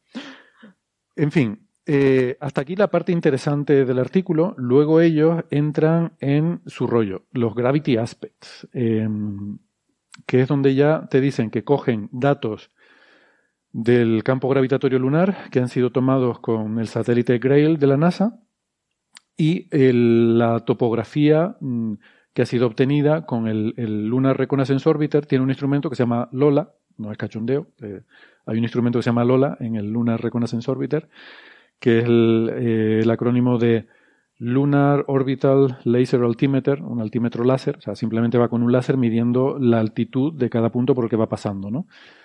Y con eso pues han hecho un mapa topográfico de la Luna, de la superficie lunar en tres dimensiones. Entonces, combinando ese mapa topográfico con las anomalías gravitatorias que se miden eh, al, pasar la sonda Grail que va midiendo el campo gravitacional de la Luna, pues se puede hacer un poco una idea de, de, la distribución de, de, masa, de la densidad interior. Y eso se usa en la Tierra, se usa en la Luna, se usa en otros objetos celestes para tener una idea un poco, no sé, una idea grosso modo de, cómo es el interior y puedes distinguir zonas donde hay un lago subterráneo y cosas así. Pero es que, claro, ellos aquí dicen que aplican su técnica matemática de los aspectos gravitacionales y, y que encuentran agua, bueno, por todos lados, ¿no? Ellos primero hacen un cálculo de servilleta de cuánta agua puede haber en la Luna capturada por, eh, por este proceso en la magnetocola y llegan a la conclusión que, mm, o sea, como cálculo de servilleta me parece relevante y me parece eh, hasta cierto punto eh, fiable dentro del orden de magnitud. Y pues no me acuerdo cuánto eran, pero creo que eran 35.000... 3.500 kilómetros cúbicos de agua. 3.500 kilómetros cúbicos, que es una barbaridad de, eh, eh, ha llegado allí en los últimos 3.500 millones de años. Según mm. ellos, eh, como un kilómetro cúbico cada millón de años. Mm. Pues eso es un montón, ¿no? Ellos lo comparan con el, el volumen del lago Vostok en la Antártida y todo, todo eso pues sería agua que estaría ahí un poco metida, ¿no? Embebida en las rocas lunares, sobre todo en las fracturas geológicas en los cráteres. Y bueno, pues, en fin, está muy bien, pero no sé yo hasta qué punto puedes tener tanta fiabilidad como para medir eso y dar estos mapas que, que ellos dan. Eh, la verdad es que, insisto, no tengo conocimiento para juzgarlo, pero me resulta muy sorprendente. Tengo que decir que estas, estas comparaciones que a veces hacemos con eh, lagos y tal, a veces dan la sensación de que es como mucha agua y que el lago Vostok no es un lago particularmente grande. ¿eh? O sea que el lago Vostok no sé si es el 15 o el 20 que hay en el mundo, es lago, pero, pero vamos, no es un lago gigantesco ni mucho menos, ni es un océano, ni un mar, ni nada. Bueno, escalado también al tamaño lunar. Cúbicos. según dice en el artículo, el lago Vostok tiene 5.400 kilómetros cúbicos de agua. Mm. Y en la mm. Luna habrá 3.500 kilómetros cúbicos, o sea que un poquito menos. Sí, exacto como, un lago, como un lago mediano, digamos. Que también la Luna es más pequeña que la Tierra, ¿no? Sí. Bueno, no sé, les dejo con una última anécdota divertida de, que para atestiguar un poco lo, duro que es leer este artículo. Hay, hay un párrafo en la página 6 que empieza, la segunda frase del párrafo dice, el parámetro inventado factor de peinado, nuestro parámetro inventado factor de peinado, y además usan la palabra, el, el verbo invent, ¿no? Ahora, invented factor parameter, que invent, no sé, tiene un sentido muy de, no sé, de que eso, que me lo he inventado. ¿No tienes un poco la sensación de, que puede ser un artículo escrito por un estudiante? Porque hace algunas aclaraciones entre paréntesis que, que no parecen profesionales, ¿no? O sea, yo me he encontrado alguna cosa ahora leyéndolo en, rápidamente. Algo del tipo en, donde pone Gravity Data. Pone. Eh, eh, hemos. los datos de aquí utilizan el potencial, los coeficientes de potencial armónico de la expansión en armónicos esféricos hasta el de hasta un grado de orden no sé qué eh, del potencial gravitatorio perturbacional y pone entre paréntesis parámetros Stokes. Es como decir, que, yo me sé esto, que son los parámetros Stokes, ¿sabes? Es, casi como si fuera un examen. Eh, yo, digo, ese es un punto que, lo dijimos un poco al principio y que quizás hay que volverlo a, contar, ¿no? Eh, en la Scientific Reports es muy habitual que los estudiantes que van a defender su tesis doctoral y que no tienen ninguna publicación impactada envíen mm. un artículo porque se saben que van a publicarlo muy rápido, ¿no? Lo más rápido que se publica son las revistas de NDPI, de MDPI, y los segundos más rápidos son estos de la Scientific Reports. Entonces, eh, aquí es lo típico de un artículo que un estudiante ha escrito y o bien ha enviado una revista, se lo han rechazado, o bien, como no le da tiempo de enviar una revista porque sabe que va a tardar seis meses, un año, pues lo envía al Scientific Report eh, y en esa Scientific Report, depende de los revisores que le toque, si le toca un revisor un poco cabroncete, eh, un revisor 2 un poco cabroncete, pues le, le, fusila y le dice que se vaya a tomar café eh, a la esquina llorando. Y, y, si no, pues le toca un revisor que le dice, venga, lo pasamos, aunque esto no lo lee, esto no, se puede leer, como dice esto, ¿no? Esto no se puede leer, pero no importa, que lo publique y, y que haga su tesis y que nos olvidemos de este asunto. Mm. Yo acabo de caer en una cosa que me había, me tenía a mí un poco perturbado cuando leí esto. Eh, y creo que ahora lo acabo de entender. En los agradecimientos hay una parte en la que dice los parámetros de campo magnético y la topografía de superficie de la Luna son genéricos.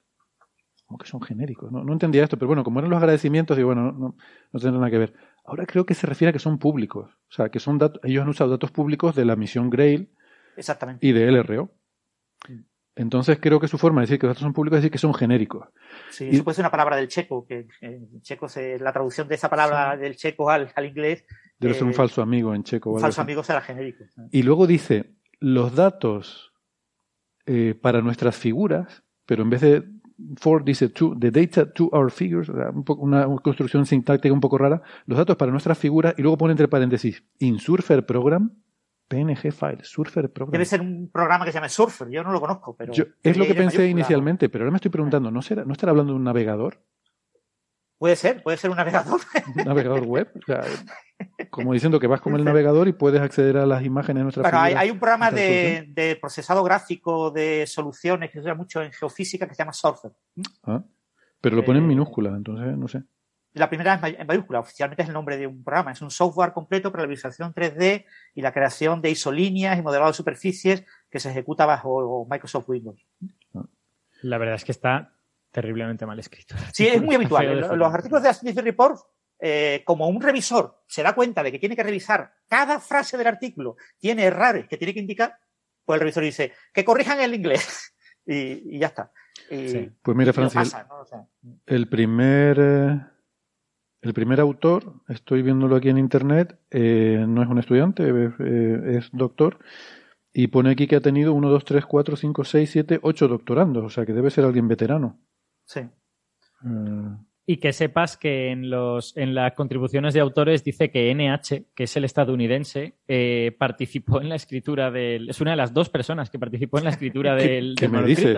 Pero esto es terrible. es el primero y el estadounidense son los que han diseñado, interpretado y escrito el manuscrito en las propias palabras de esta. Así que, bueno, en fin. Bueno. que igual está en Estados Unidos, pero no es estadounidense. De Nicholas Hasson. Eh, pues no se sabe. Pero bueno, que es habitual, que en este tipo de artículos se escriben rápido y se escriben mal y, con poco cuidado. Bueno, independientemente, hay, hay, cosas buenas. Quiero decir que en fin, nos ha dado aquí para echarnos algunas risas y tal, pero eh, ahora hablando un poco en serio, hay cosas buenas. A mí toda la parte. Yo me, siento, yo me siento un poco mal. Hemos estado aquí rajando a esta pobre gente que ha publicado un artículo en Scientific Reports esperando que nadie lo vea. Y esperando que nadie lo vea. Probablemente. hombre. esperando que nadie lo vea. A mí me parece que merecía haberle puesto un poco más de cariño, pero sobre todo me preocupa por la revista. Es decir, o sea, no tiene, aunque sea un editor de idioma que te arregle el inglés del artículo y que sea entendible. Em, no, no, no. Una revista del grupo Nature. Aquí. O sea, te publican el artículo tal como te viene, ni, te preocupas. O sea, me parece fatal. Eh, una revista medianamente decente, como debe ser la editorial del grupo Nature, debería por lo menos tener una, una edición lingüística eh, mínimamente adecuada. Y no sé. Luego, bueno, mm, ya digo, a mí o sea, si lo que ellos cuentan es verdad, me parece la caña. O sea, mm, sería genial eh, esto que, hacen. Mm, no me lo acabo de creer del todo, pero no, por, no porque tenga dudas este grupo, sino porque no veo que otros grupos lo estén haciendo también. Pero si, si, esto, si ellos realmente pueden hacer estos mapas de agua, pues me parecería un trabajo alucinante. Y aunque no, esa primera parte en la que hablan de todo el tema de el el flujo de iones desde la Tierra a la Luna, pues me parece un tema bastante interesante, que no lo conocía. Y, ya digo, me interesa mucho por el tema de la interacción entre la Luna y la magnetocola de la Tierra. O sea que, quitando la parte un poco más jocosa del asunto, a ver, el, paper tiene, su, tiene sus cositas para, para, bueno, para desgranar y para, y para disfrutar de su lectura. Eh, cuesta, eh, se hace cuesta arriba, pero, pero tiene sus cositas buenas. ¿Algo más que comentar sobre esto? No, en principio no. tú eres el que elegiste este artículo como interesante. Yo no lo hubiera elegido en el sentido de que. Yo, yo lo cogí. me cuesta mucho trabajo leerlo. Sí, yo empecé y me costó, pero como me interesaba esa parte, yo, yo me lo empapé. O como se dice ahora, me lo empapé. Exacto, está más de moda. Vamos con el, siguiente tema que la verdad es que lo hemos venido posponiendo durante bastante tiempo, lo teníamos ahí en el radar eh, y, no, lo, no habíamos tenido ocasión de sacarlo o quizás siempre lo habíamos ido dejando para otro día, pero es un tema interesante, ¿no? Em, y es una, un trabajo de la colaboración DES, DES es el Dark Energy Survey, em, que es bueno, básicamente, aunque suene muy exótico esto de Dark Energy Survey, lo que se trata es de hacer muchas imágenes de muchísimas galaxias con una cámara que tiene un formato enorme y puede abarcar un campo muy grande, con un telescopio de 4 metros que está en Chile, no recuerdo exactamente en qué observatorio, no sé si en Paranal puede ser. No lo sé. está en Chile.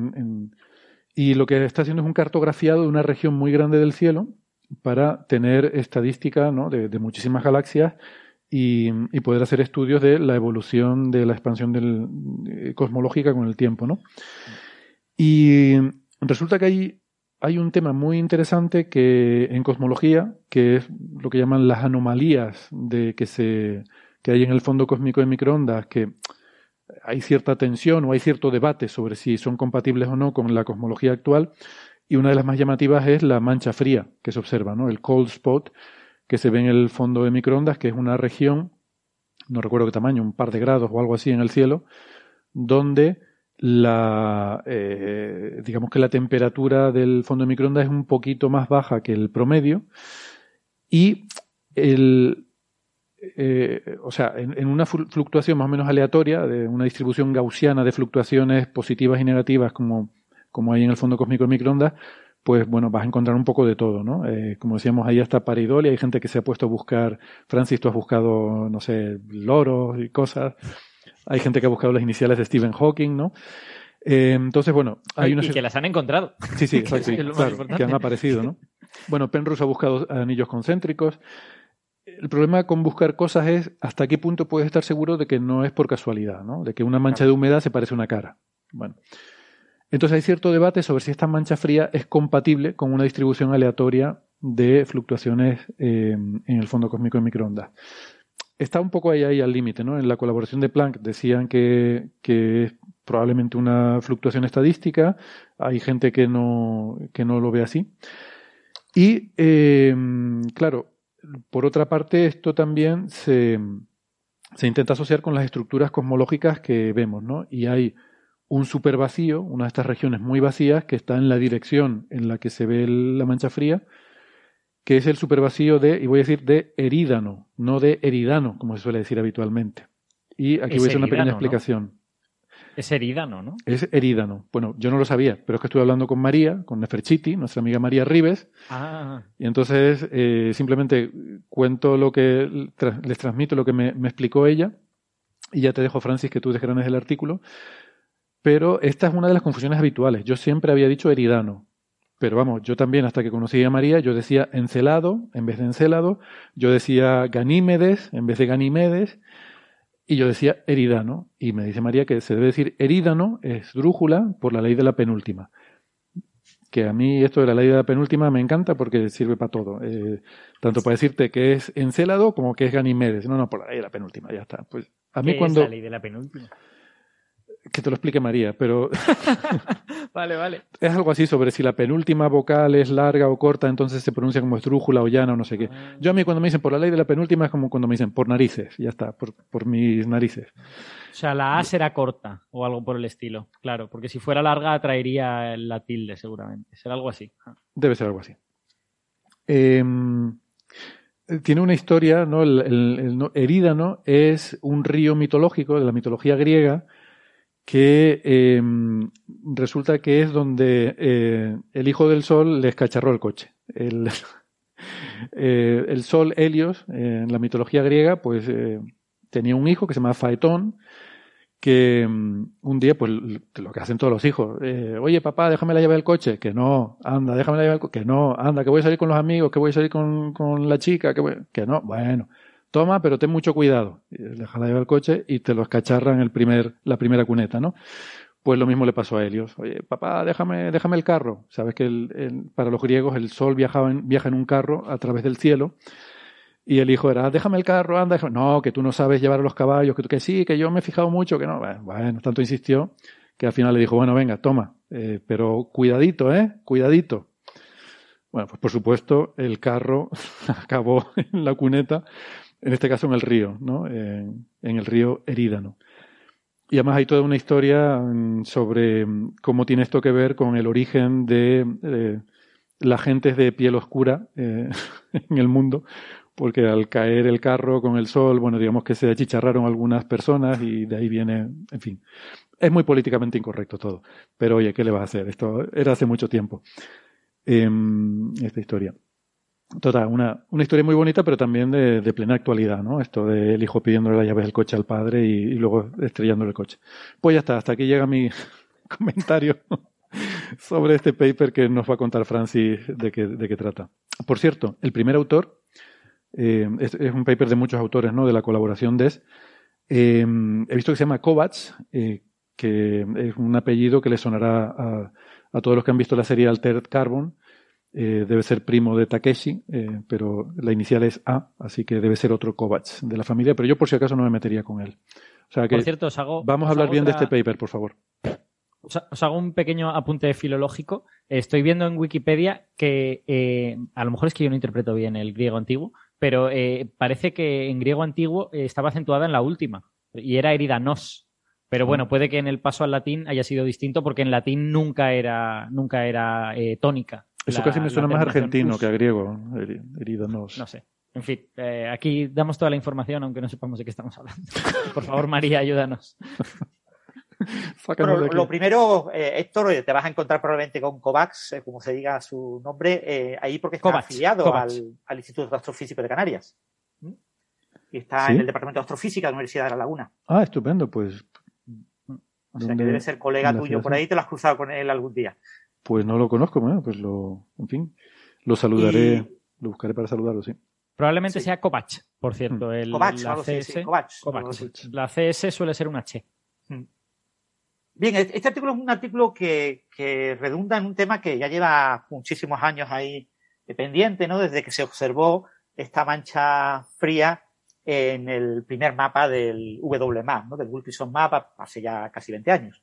Eh, es, la mancha fría tiene un diámetro pues, del orden de 5 grados, es decir, es, como bueno, un, radio del orden de 5 grados, es como 10 veces el tamaño de la Luna en el cielo, para que la gente se haga un poco la idea. a veces es difícil imaginarse una región 10 veces más grande que la Luna, pero bueno, eh, es una mancha significativamente más fría de lo esperado y es la mancha más característica, eh, o sea, bastante más fría de lo que esperamos en otras manchas. Hay otras manchas frías, otras manchas más calientes, o sea, hay regiones que van fluctuando, pero esta mancha es claramente un poco por debajo, ¿no?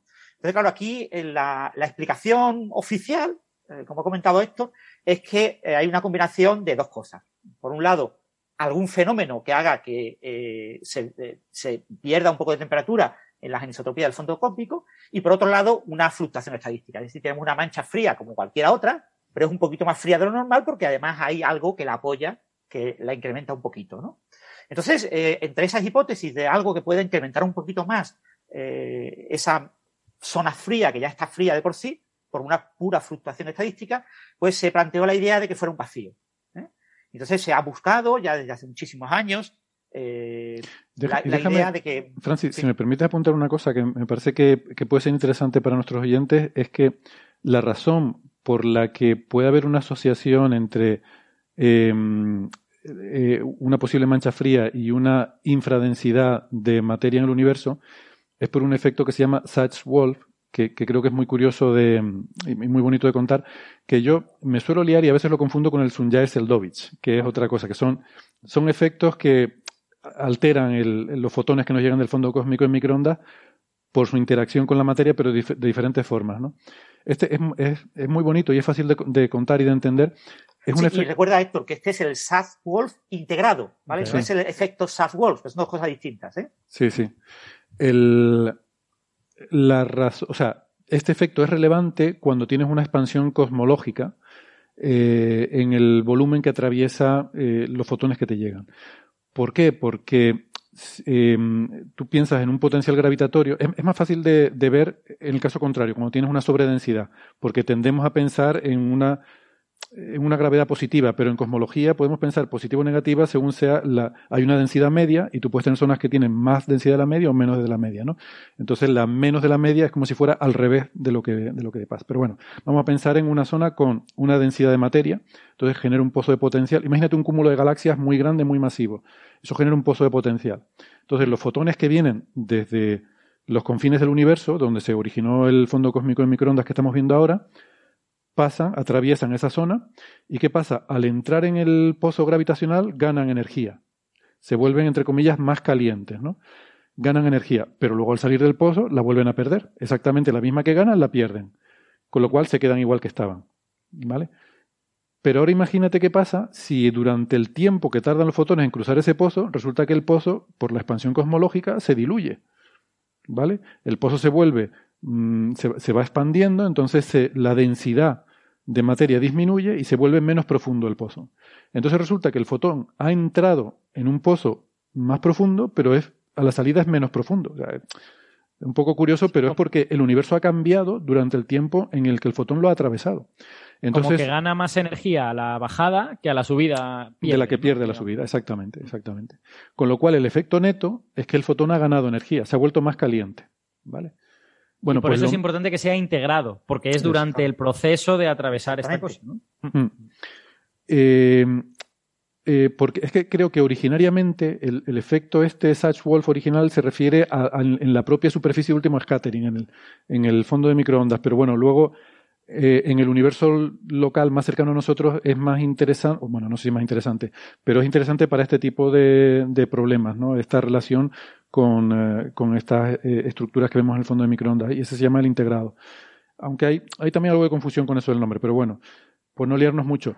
Entonces, eso que es más fácil de entender en el caso de un pozo de potencial, también puede pasar al revés. Si en vez de tener un cúmulo, tienes un vacío, porque el universo tiene una densidad promedio y hay zonas que están más vacías.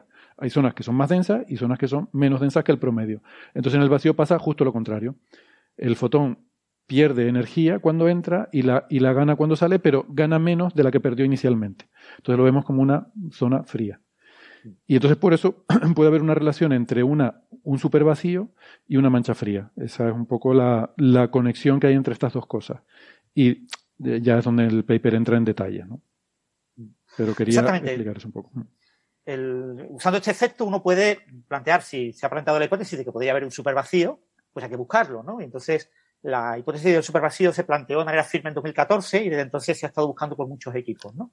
Y lo que los primeros estudios hicieron fue, eh, incluido estudios por, por la propia colaboración DES. DES está en, en eh, como he dicho, el eh, Cerro Tolo o algo así. Ah, Cerro Tololo, sí, sí. Sí, Cerro Tololo. Mm.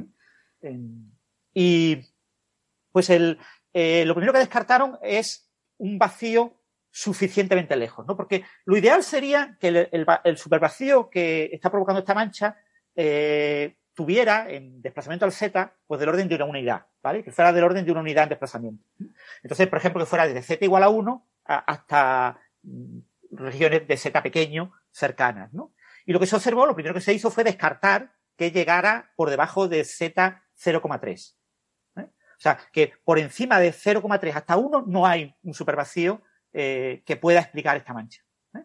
Con lo que la hipótesis, eso fue hace 6 o 7 años, eh, era que no se puede explicar la mancha de manera completa con un supervacío. Sin embargo, en los estudios en la región más cercana observaron que cerca de Z entre 0,1 y 0,2 hay un vacío, hay un supervacío que puede influir.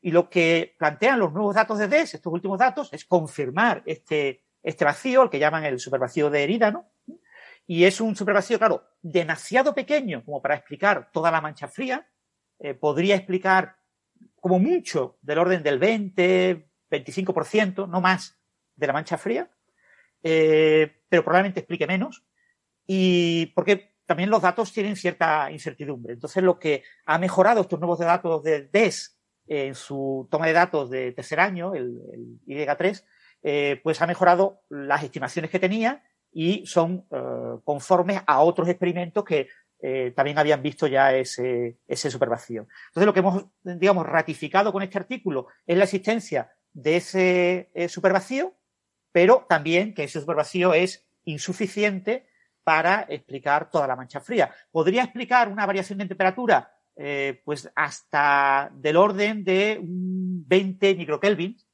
cuando la mancha fría es una fluctuación en temperatura de unos 150 microkelvin. O sea que en temperatura explicaría pues del orden eso del 20%, no llega, del cambio en temperatura. ¿no?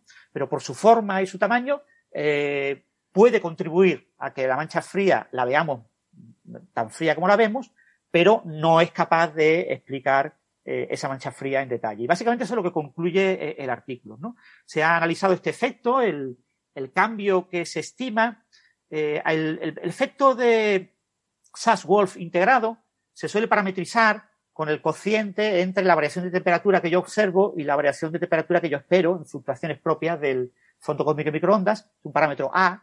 Eh, los eh, modelos teóricos hablaban de que este supervacío de herida no podía explicar un factor del orden de la unidad. Los valores de DES lo elevan alrededor de 5 5 más menos 2, 5,2 más menos 1.6, eh, pero aún así eh, es insuficiente para, para explicar eh, toda la mancha fría. Entonces, la mancha fría, casi con toda seguridad, es una fluctuación estadística aleatoria un poquito más fuerte de lo esperado, de lo promedio, acompañado del efecto de este supervacío, que es un supervacío, pero que es más pequeño de lo que deberíamos esperar, ¿no? Para explicar la mancha completa, ¿no? Hay una de las figuras que te muestra claramente eh, toda la región entre Z0 y Z0.5 y, se observa porque el vacío está básicamente entre 0,1 y 0,2, el vacío más fuerte. hay algo de vacío entre 0 y 0,1, pero no mucho, y por encima de 0,3 no hay, no hay, claramente no hay vacío, ¿no? digo, estos datos hay que interpretarlos desde el punto de vista de los estudios previos que nos hablaban de lo que pasaba sobre todo por encima de 0.3 hasta Z1. Una pregunta, Francis. ¿Los titulares que se han visto de que eh, este resultado eh, como que desafía lo que entendemos de la energía oscura, entiendo que eso es la interpretación si tú quisieses como explicar todo el, todo el punto frío sin recurrir a que es una fluctuación estadística, ¿no? Pero en el momento en que uno dice esto es una fluctuación estadística junto con, ya no desafía a nada, ¿no? Entiendo. Pero en el momento en el que lo que tú esperas, o sea, este artículo busca observar el supervacío, ¿vale? O sea, no, ah. no es un artículo que busque eh, a tratar de entender la mancha fría como resultado de campos cuánticos que expliquen la energía oscura, ¿no? Un campo fantasma o un campo eh, de quinta esencia. Se ha propuesto también como posibilidades para explicar la mancha fría, ¿no? Que, que estos campos tengan unas fluctuaciones y, y, y que estemos observando de manera indirecta ese campo, ¿no? Eh, en principio, mm, lo que hace DES es puramente observacional. es estimar, con, claro, son datos y hay que, esos datos, como comenta eh, como comentaba Héctor, son datos básicamente de distribución de galaxias, por lo que estimar las distribuciones de materia, donde hay más materia, menos materia, etcétera, en una dirección de visión, pues eh, se utiliza este efecto, pero eh, es difícil, ¿vale? Que no es una cosa sencilla, ¿no? Pero en principio que el, artículo no explícitamente no comenta eh, otros modelos eh, alternativos a la idea del supervacío. Vale. Entonces, si yo que no recuerdo ya los titulares que salieron en su momento, porque esto fue en febrero, ¿eh? hace ya siglos. Eh, yo escribí una pieza en mi blog hablando del artículo en detalle y tratando de situarlo, porque yo he seguido el tema de, de la mancha fría en el blog, diferentes artículos, durante todos los años suelo publicar algún artículo sobre el tema. Y, y, aquí lo que se planteaban era básicamente esos diferentes mapas para tratar de, con los datos que se han observado, con la, claro, tenemos una, una visión en una línea, ese, ese, efecto integrado me permite estimar cómo varía la densidad a lo largo de la línea, una línea de observación, eh, promediando datos de lo que yo veo en el cielo en toda esa región, y, usando eso, tú tienes mucha incertidumbre, ¿vale? Porque no, no, tienes muchas líneas, ¿vale? Que nadie imagine que tenemos una imagen pixelada, donde cada pixelito es una línea y tenemos muchas líneas y, y en cada una podemos estimarlo. El, el efecto no, no, es tan preciso, no nos permite llegar a tanto detalle, ¿no? En regiones grandes mm. de cielo sí, pero en una región de pocos grados no, no es capaz. Entonces, eh, el, hay diferentes modelos que se han eh, usado para tratar de entender lo que se ve, ¿no? Y, y todos estos modelos dan pequeñas variaciones sobre cómo contribuye a la mancha fría eh, las observaciones, pero en todos los casos son muy inferiores a lo que se esperaba. O sea que el nuevo artículo eh, ratifica lo que probablemente pues, ya asumía mucha gente, ¿no? El, eh, aún así, las bandas de error de, de DES son grandes, ¿eh? Las bandas de error de, red, de, de DES en la región de Z bajo, que es la que interesa aquí, eh, son bastante más grandes que en Z lejano. En Z lejano tenemos una mejor especificación de los cúmulos galácticos y de cómo están distribuidas la masa en esos cúmulos a partir de las galaxias que vemos. Cuando ponemos un Z, Z02 es un Z alto, ¿eh? O sea, que para el tema, por ejemplo, de la expansión de Hubble, se trabaja con Z menor de 0.02, ¿vale? Y aquí estamos hablando de 0.2. Pero aún así, eh, los márgenes de error, las incertidumbres de D son grandes en esos intervalos y, y, y hay hueco para que esto con futuras medidas se pueda corregir y se pueda definir mejor el perfil de, ese vacío. Sin embargo, en los datos publicados en este artículo se incluyen datos de otros eh, telescopios, eh, NPZ y CSZ, que ahora no recuerdo eh, qué significaban las siglas, eh, que, acompañan a, estos resultados. Es decir, que, y son con márgenes de error más pequeños y siguen bastante bien a lo que ha observado DES. Con lo que podemos decir que, entre comillas, ratifican lo, lo observado por DES. Mm. Y no sé mucho más que contaros. Si queréis preguntar algo. Sí, yo eh, me gustaría apuntar que, a ver, la razón por la que esto es tan intrigante es porque tiene esta tensión con el modelo cosmológico de consenso, el lambda CDM. Entonces siempre si, si algo mm, está en tensión con lambda CDM, podría ser un, una grieta, una fisura que nos lleve a nueva física, ¿no? Y por eso, bueno, pues proyectos como el Dark Energy, Energy Survey, porque todo esto, o sea, el decir que eh, el decir que estadísticamente no es esperable o es muy poco probable que el fondo cósmico de microondas, si fuera aleatorio, tuviera una, una mancha como la mancha fría, eso es asumiendo el modelo lambda CDM. Pero si tienes una energía oscura variable, tienes un campo de quinta esencia, como decía Francis, lo que sea, pues entonces a lo mejor sí que podría darse, ¿no? Ellos ponen la tabla 1, a mí me, me resulta muy divertida y, y, creo que es un poco el, eh, la tabla para la nota de prensa. La tabla 1 explica, o sea, te pone las diferentes hipótesis que se han propuesto para la mancha fría y cuál es el estatus observacional de esas diferentes hipótesis, del 1 al 8 de, desde la 1, que es decir, es un error de medida. O sea, la mancha fría no existe, no es real. Es, esta no es la mancha que buscáis. ¿no? Eh, pues, como, se vio, ¿Eh? Nada, nada, tontería mía. Se vio por primera vez en el WMAP, dice, bueno, pues esto está excluido porque se ha visto también en Planck, en Planck. O sea, que está confirmada. y no es un error de medida. Otra posibilidad, pues es algo en nuestra galaxia. Bueno, pues esto también está excluido porque Mm, en la dependencia en frecuencias, no, o sea, no, depende de la frecuencia. La mancha está ahí en todas las, eh, o sea, tiene un espectro como el del fondo cósmico de microondas, una temperatura ligeramente más fría que el fondo cósmico. Que sea un efecto Sun-Jaersel-Dovich eh, producido por materia que haya en la línea de visión. Y bueno, pues tampoco, porque no hay cúmulos. O sea, el Sun-Jaersel-Dovich es un poco lo contrario eh, para, para, este caso concreto, ¿no? De ese Satch Wolf que decíamos antes, porque requiere materia, o sea, requiere que haya un cúmulo. No, nada tampoco. Y luego ya empiezan las cosas exóticas. Por ejemplo, ¿no? Eh, textura cósmica. ¿no? no sé muy bien qué es textura cósmica, pero sospecho que son estos defectos topológicos que hemos hablado en alguna ocasión, ¿no? Em, que ya, ya son eh, ya son estas cosas un poco más eh, un poco más divertidas, ¿no? Que se salen de, la cosmología estándar, que ya son cosas estas, estas paredes de dominio, estas supercuerdas cósmicas, ¿no? Que hemos hablado en alguna ocasión, que son son sitios donde el espacio-tiempo no, no quedó bien encajado en la transición de fase y hay como discontinuidades ahí del espacio-tiempo y bueno.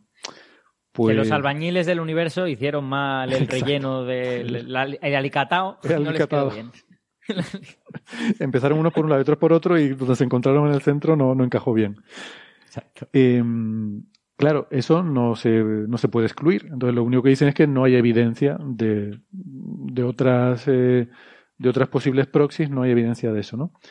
O, por supuesto, de lo que más ha hablado, ¿no? Eh, que sea una huella observacional de, del multiverso, que haya habido una interacción de nuestro universo con otra burbuja cósmica y que esa, eh, que esa interacción haya dejado esa huella. Y dice, bueno, pues, como dice aquí, no hay evidencia y es altamente especulativo. como quien dice, bueno, vaya usted a saber. Y en cualquier caso, solo cabe esperar que los guionistas sean mejores que los de la segunda película de Doctor Strange. Fíjate que te pregunté qué tal y observé que no me respondiste ese mensaje. Em, Anda, pues, pues no, no, me di, no me di cuenta, ¿no? Si no te la habría criticado. O sea, creo que, es, creo que es una película visualmente muy festiva, o sea, es, es, muy bonito, cosas visuales que hacen, y creo que el guion es flojísimo, es extraordinariamente flojo, es yo, prácticamente de libro de autoayuda, es, en fin, es muy poca cosa. O sea, el, creo que el, el, superlativo de flojo debería ser flojérrimo. Eh, sí, no, flojísimo. ¿Cómo se titula la película, perdonad? Se llama El Doctor Strange en el multiverso de la locura o algo así. Ah, vale, vale, vale. La tiene, última Doctor Strange, vale, vale. Sí, exacto. Tiene alguna cosa buena, ¿eh? La, antagonista es interesante, plantea bien esa parte, pero se deshincha muy rápidamente, no tiene ni pies ni cabeza porque hace las cosas. Bueno, nada tiene. pero el multiverso no tiene nada que ver con el concepto físico, ¿no? ¿O sí? Bueno, es, el, es esta cosa que se eh, ocurre en las, en las pelis de superhéroes de que hay como realidades alternativas, ¿no? En la que todo es parecido, pero es un poco distinto. Y en ese sentido no tiene que ver con la física, porque claro, en las realidades alternativas, pues deberías encontrarte pues universos en los que no hubiera, eh, yo qué sé, interacción fuerte o que, que las leyes físicas fueran distintas. Lo más parecido que hace eso la peli es que, claro, estas, estas historias siempre recorren los multiversos en donde tienes tu otro yo malvado, tu otro yo bondadoso, no sé cuánto, no sé más. Bueno, pues en un momento de la película recorren como varios de esas realidades y hay una en la que todo está hecho de pintura y ellos mismos están hechos de pintura y salen enseguida y dicen, uff, qué desagradable ha sido esto, qué horror. Pues bueno, a ver, el 99,999% deberían ser peores que esa. Pero bueno, esto, esto es lo que pasa con los multiversos de Marvel. Quiero decirte, como tú tienes un Spider-Man con un actor, después tienes 10 años más tarde un Spider-Man con otro actor, después tienes otro Spider-Man 20 años más tarde con otro actor diferente, y entonces después hacen la película con un actor nuevo y te salen los otros tres actores. Y es que eran Spider-Man en diferentes multiversos.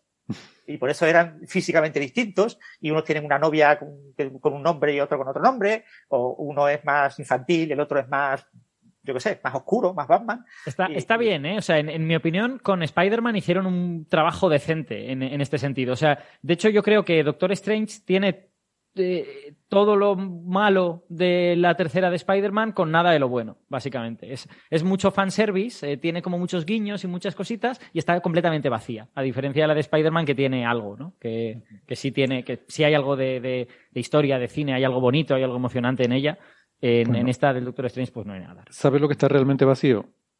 El, super vacío de herida, ¿no? si, podemos, si podemos volver. Perdón, perdón, sí, sí. nos ha pasado que, como a. Eh... Ibas por el punto 6, esto, puedes seguir. Vale. Eh, bueno, el, punto 5 era el del multiverso, el punto 6 es que sea una fluctuación primordial, que es un poco la explicación oficial. Oficial, digamos. Y aquí dice que, bueno, que es posible, eh, pero que está a 3 sigma con, con la cosmología eh, lambda CDM, ¿no? Entonces, a ver, 3 sigma ya es una cosa, digamos, intrigante, ¿no? Luego, el punto 7, que es de lo que va este artículo, es que sea una huella no cosmológica, o sea, no algo del fondo cósmico de microondas, no algo que nos hable de la cosmología, sino sencillamente la huella de un supervacío, que es lo que explora este artículo. Es decir, el fondo de microondas, si lo pudiéramos ver mm, desde detrás del vacío, lo veríamos normal, no veríamos mancha fría, pero ese super vacío que hay aquí en medio, pues nos distorsiona el tal. Em, eh, bueno, es un poco de lo que va este artículo y llega a la conclusión, como nos decía Francis, de que no, no lo explica del todo. Y luego me encanta el punto 8 porque dice una combinación de todos los anteriores. es verdad. Es posible que ninguna explicación sea que, te lo explique todo, pero a lo mejor una combinación de todas las anteriores sí que lo haga. Claro. Sí, es una fluctuación a tres sigmas. Si pones una fluctuación a dos sigmas y le añades un pequeño efecto a una sigma, pues claro, pero entonces tienes que ver la. Pero se asuman. Claro, pero imagínate la probabilidad, una fluctuación en el CMB a 2 sigma y que justo haya un supervacío justo delante. Entonces, ¿cuál es la probabilidad que de hay muchos supervacíos mucho más grandes, pero que no observamos como manchas frías en el fondo cósmico microondas relevantes, porque solo llegan a 2 sigmas, entonces ya son irrelevantes, ya no nos preocupan. Pero hay supervacíos mucho más grandes eh, y que con el efecto eh, wolf integrado con una amplitud muchísimo más grande que este. O sea, esta mancha fría está colocada en un lugar donde el, super, el supervacío más grande que hay es demasiado pequeño. Hmm. Pero el supervacío es mucho más grande y suficientemente grande como para explicar la mancha fría, los hay en otros lugares. ¿eh? Por eso, por, eso decía yo que, por eso decía yo que la tensión con el modelo lambda CDM, eh, eh, quiero decir, es una, tú puedes, está en la interpretación. Tú puedes interpretar esto como, como, es una fluctuación estadística y por lo tanto tensión no hay ninguna, pues simplemente es una fluctuación al nivel de no, sé cuántas sigmas. Y ya está. Se acabó. Mm. Pero bueno, ahí tiene el, factor importante de la mancha fría, sobre todo aquí en España, es que fue descubierta por investigadores españoles. Entonces ahí García Bellido fue de los primeros que trabajó en ella. Ah, es verdad, no me acordaba de eso. Sí, Entonces esto lo descubrieron españoles y por lo tanto para los españoles pues no es una cosa muy relevante. Bueno. Mm. Tampoco hay que apropiarse de trozos del universo, eso está feo. ¿eh? está feo poner, está feo ya poner, poner la bandera en, la Antártida, pues imagínate en supervacíos cósmicos, ¿no? Esta zona de 5 grados del cielo nos pertenece. Exacto. Bueno, entonces habrá que concluir que es una tensión no resuelta. Sí, pero fijaros que eh, como los errores, las bandas de error son importantes en esta región, ves promete en los próximos años volver a publicar artículos sobre este supervacío, bajando las bandas de error y nuevos cartografiados grandes, yo que sé, el Vera Rubin, etcétera, acabarán obteniendo también nuevas estimaciones de este supervacío, con lo que vamos a tener supervacío durante una década o más. Mm. Hasta que llegue un momento en que lo tengamos también caracterizado, que ya se vea definitivamente ya no lo explica. Pero hasta que no lo tengamos muy bien caracterizado, se van a seguir publicando muchísimos artículos sobre supervacío, sobre este supervacío de Iridium. ¿Hasta qué punto podemos estar seguros de que, mm, o sea, de que conocemos eh, con suficiente detalle toda la densidad de materia del universo en esa línea de visión y que no hay mm, vacío? Es que no sé, no, no, no tengo un, feeling de. Igual esto sería bueno para preguntarle a alguien de la colaboración o del mm. o que trabaje en, estos temas de distribuciones de galaxias, ¿no? Em, bueno, yo entiendo que por lensing uno puede tener alguna información en esa dirección, ¿no? O sea, observar microlensing en la región Ese es el ayer de Seldovich. Mm. Que es lo más parecido al lensing. Sí, pero bueno, los resultados de varios eh, cartografiados apuntan todos a una curva muy parecida. Por encima de Z02, eh, las bandas son de error son mucho más pequeñas y coinciden varios cartografiados en la dinámica de lo que se observa. Entonces, regiones no hay claramente un vacío intenso, hay regiones que suben y bajan, van fluctuando, pero tenemos unos datos. Ya en la parte más baja es donde hay más dudas, ¿no? Eh, porque es más difícil eh, con este tipo de instrumentos.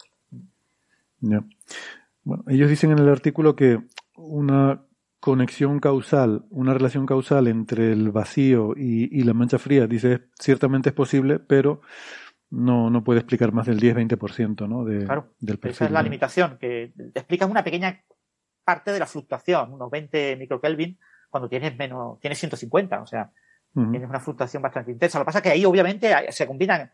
Lo que parece obvio es que ahí hay una fluctuación estadística hacia abajo, es decir, que podríamos interpretar esta mancha como una mancha fría normal, como la high en todos lados, porque está rodeado de zonas más calientes, eh, y un efecto adicional que lo haga un poquito más profunda de lo esperado. y, entonces, si tú te olvidas de, la fluctuación promedio, pues te encuentras con que tienes muchas sigmas. Pero si tú metes ya que hay una sigma y media, por ejemplo, de fluctuación normal, pues no tienes que explicar tanto. Y entonces un vacío mucho más pequeño lo puede, lo puede hacer. Bueno, sospecho que seguiremos oyendo hablar de la mancha fría durante bastante más tiempo. Sí, la mancha fría ha llegado para quedarse. llegado para quedarse, eso es. Y, bueno, con la idea de que, bueno, también muchos teóricos lo que tú cuentas, ¿no? El tema de la, del que puede ser una región de contacto entre dos universos burbuja y cosas por el estilo, eso es muy atractivo y a los teóricos les encanta escribir los artículos eso porque después llegan a los medios, ¿no? Bueno, a algunos teóricos más que a otros, yo creo, ¿no? Porque yo muchos de los teóricos que conozco son, son muy ortodoxos, ¿no? Y ah, muy, no sé, quiero decir que huyen mucho de, estas cosas tan especulativas, pero es verdad que hay algunos que sí que, están más, sobre todo en el Instituto Niels Bohr. les gusta salir en los medios, se meten en ese tipo de temas, ¿eh? en el Perimeter hay muchos, pero también en Harvard, en muchísimos lugares hay, en, Cambridge, hay, hay teóricos a los que les gusta salir en los medios. Si tú quieres salir en los medios, hay una serie de temas en los que mm. tienes que trabajar, ¿no? Sí, sí. Y como son temas en los que no tenemos datos, firmes y claros y bien definidos, lo que tenemos son, bueno, una partícula que salió por el sitio equivocado, una partícula solamente. Bueno, pues eh, eh, planteas un modelo exótico. Pues ahí hay un elefante que se da la vuelta y pasó la partícula entre las trompas. Maravilloso. Noticias en el New York Times y en toda la prensa mundial. Un elefante es el culpable. El campo elefante fue el que alteró la partícula. Pero bueno, eh, eso hay teóricos a los que les gusta y saben que van a salir en los medios y que van a tener su minuto de gloria. Durante una semana se va a hablar de ellos y no se va a volver a hablar de ellos el resto de la vida. ¿no? Pero ah, pueden ganar muchas citas porque después hay gente a la que le gusta ese tipo de, artículos. están los teóricos un poquito más tímidos que prefieren no salir en los medios, que no se les vea. Y entonces pues se dedican a trabajar y dicen un modelo matemático de la izquierdosis de los izquierditis que eh, claramente explica la izquierdiosidad. Y entonces, pues, y, tú dices, pues no entendí una sola cosa de lo que han dicho. ¿no? Un lenguaje solo para esos cuatro amiguetes, porque ellos son los únicos que se entienden entre ellos lo que están diciendo, ¿no? Sí, a veces ni eso. Yo, quiero aclarar que siguiendo cuando... a Grotendiet, siguiendo a eh, que dijo que había que poner nombre a todas las cosas que merecían tener nombre, pues hay una cantidad de adjetivos y de nombres en matemática abstracta y en, y en física teórica absolutamente exagerados. O sea, de, que son cosas que tú dices, bueno, pues tienes la gravedad arcoíris, la gravedad, no sé, empiezas a poner nombre y tienes una cantidad enorme de adjetivos eh, para modelitos en los que tú cambias un coeficiente. A este le un 3, le voy a poner un 4. Le pongo un 4, mm. le pongo un nuevo nombre, porque si no le pones un nuevo nombre, no has hecho nada, porque has cambiado un 3 en un 4. Entonces, eh, y entonces ese tipo de cosas eh, son muy populares, ¿no? Y después quedan muy bien en los medios. Si tú eliges bien el, el, el nombre, gravedad arcoíris, todo el mundo dice, oh, la gravedad arcoíris. O sea, hay indicios de gravedad arcoíris en la mancha de Erígano. Eh, esa mancha fría podría ser explicada por la gravedad arcoíris. Claro, fría, arcoíris azules. Claro, los, colores que vemos en el fondo cósmico microondas, amarillos, rojos, verdes, azules. Eso es el arcoíris. Y, y entonces, pues eso tiene que estar relacionado con la gravedad arcoíris. Y entonces hay teóricos que aprovechan ese tipo de, de ideas y, bueno, y consiguen su minuto de gloria. a mí, siempre me ha parecido... Yo, déjame solo un momentito apuntar, Alberto, que cuando Francis decía, que no se lleve nadie a confusión, que algunos teóricos hacen estas cosas para salir mucho en los medios de comunicación y así consiguen citas, quiero aclarar que se refiere a citas académicas. Quiere decir que otros artículos hagan referencia a tus artículos, no... No, no, otro tipo de citas, ¿no? No otro tipo de citas. Yo, yo solo quería comentar que creo que como sociedad eh, no hemos aprendido aún la lección de la física, ¿no? Yo, para mí, una de las lecciones que me enseñó la carrera de física es que los nombres que les ponías a las cosas no eran lo importante, que lo importante era entender cómo funcionaban las cosas. Y aún así, pues como sociedad, le dicen gravedad arcoíris y la gente se fija más que si se le llama de otra manera y los nombres siguen siendo muy importantes y nuestros políticos siguen discutiendo acerca de los nombres de las cosas y nosotros seguimos discutiendo acerca de los nombres de las cosas. Que oye, que no digo yo que los nombres sean 100% irrelevantes, pero que a mí me agota un poco, resulta un poco agotador que, estemos todo el rato discutiendo sobre cómo llamamos a las cosas y no sobre la cosa misma. Claro.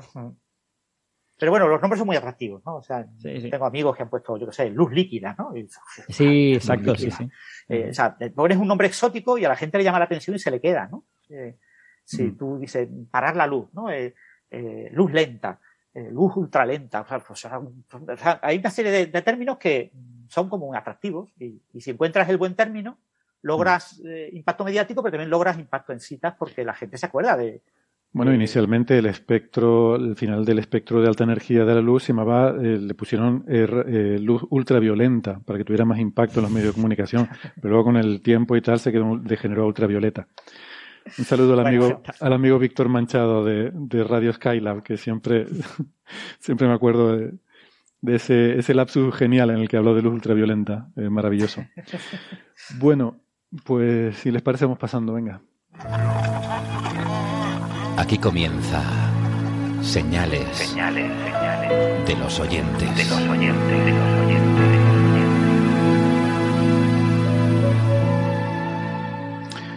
Eh, la primera que veo es em, una de Roberto Gutiérrez que lo que pasa, le pregunta a Gastón, pero no sé si Gastón se la respondió o si no, si ustedes quieren comentar algo. Y siempre te pregunto si al final la cuenta de la densidad total del universo da para valorar la posibilidad de que vivamos dentro de un agujero negro o no. Lo planteaste en Twitter.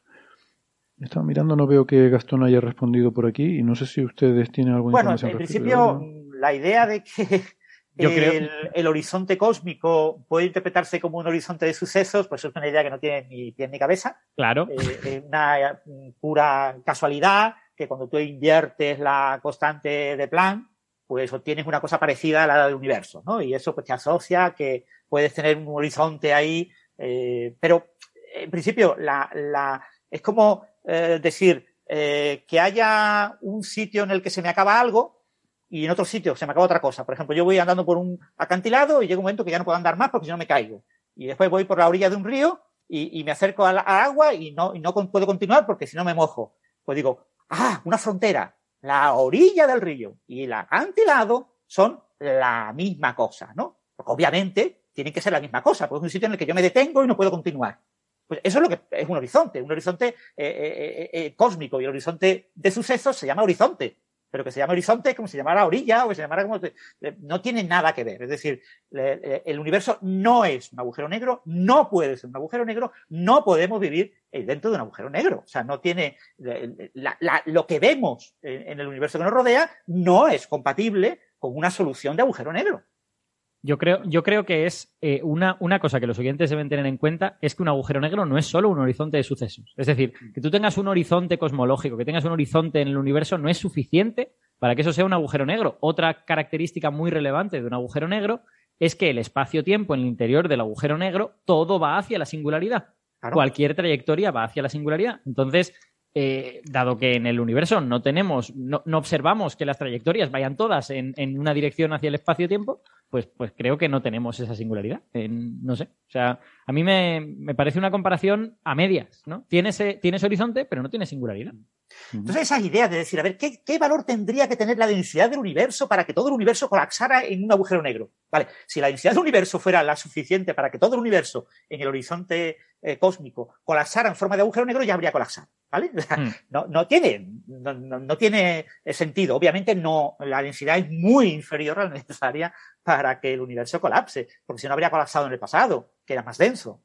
Mm. ¿vale? El universo se está vaciando. Entonces se expande. Entonces la densidad promedio va bajando. Entonces, eh, aunque hay aceleración eh, muy reciente debido a la energía oscura de la expansión, eh, básicamente el universo se está diluyendo. Entonces, el, no tiene sentido ese tipo de comparaciones y yo no sé por qué la gente le gusta eso, ¿no? Horizonte, horizonte, tienen que ser lo mismo. Es que no puede ser de otra cosa, no puede ser diferente. O sea, la misma palabra, cuando yo hablo de energía, ¿no? La, energía mecánica y la energía térmica es lo mismo. Pues, vamos a ver, son cosas muy distintas, ¿no?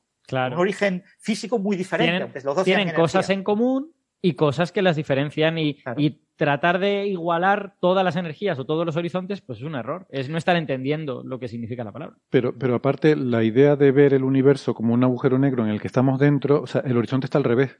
Es decir, el horizonte tiene una dirección. Un horizonte es horizonte en una dirección, en la otra no. Eh, en el sentido de que de un agujero negro no puede salir nada, pero sí puede entrar. Vale. Eh, entonces, tú en un agujero negro, si tú miras hacia afuera, tú puedes ver lo que hay fuera. Bueno, eh, esto, esto daría para discutir mucho, pero no es un horizonte. Eh, vale. Mientras que el horizonte cosmológico es al revés. Es al revés, es en, en, el otro sentido. Es un horizonte de que desde dentro no podemos ver más allá de ese horizonte. ¿no? Y de hecho las cosas que están dentro se están escapando del horizonte, porque todas eh, las galaxias más cercanas a nuestro horizonte actual cósmico acabarán atravesándolo y se está acelerando la expansión y acabarán desapareciendo y nunca más las volveremos De hecho, el horizonte se está, se está comprimiendo, ¿no? Eh, si yo he entendido bien. El horizonte eh, se está, se está acercando a nosotros. El, ritmo al que se expande el horizonte es más lento que el ritmo al que se expande el universo. Con lo que el universo está como escapando. Y en un futuro muy, muy largo, si no pasan otras cosas, acabará la Vía Láctea quieta, sola, eh, rodeada de nada en, no, no la Vía Láctea. Si, a, no ser, a no ser que la energía oscura cambie esto, será el grupo local.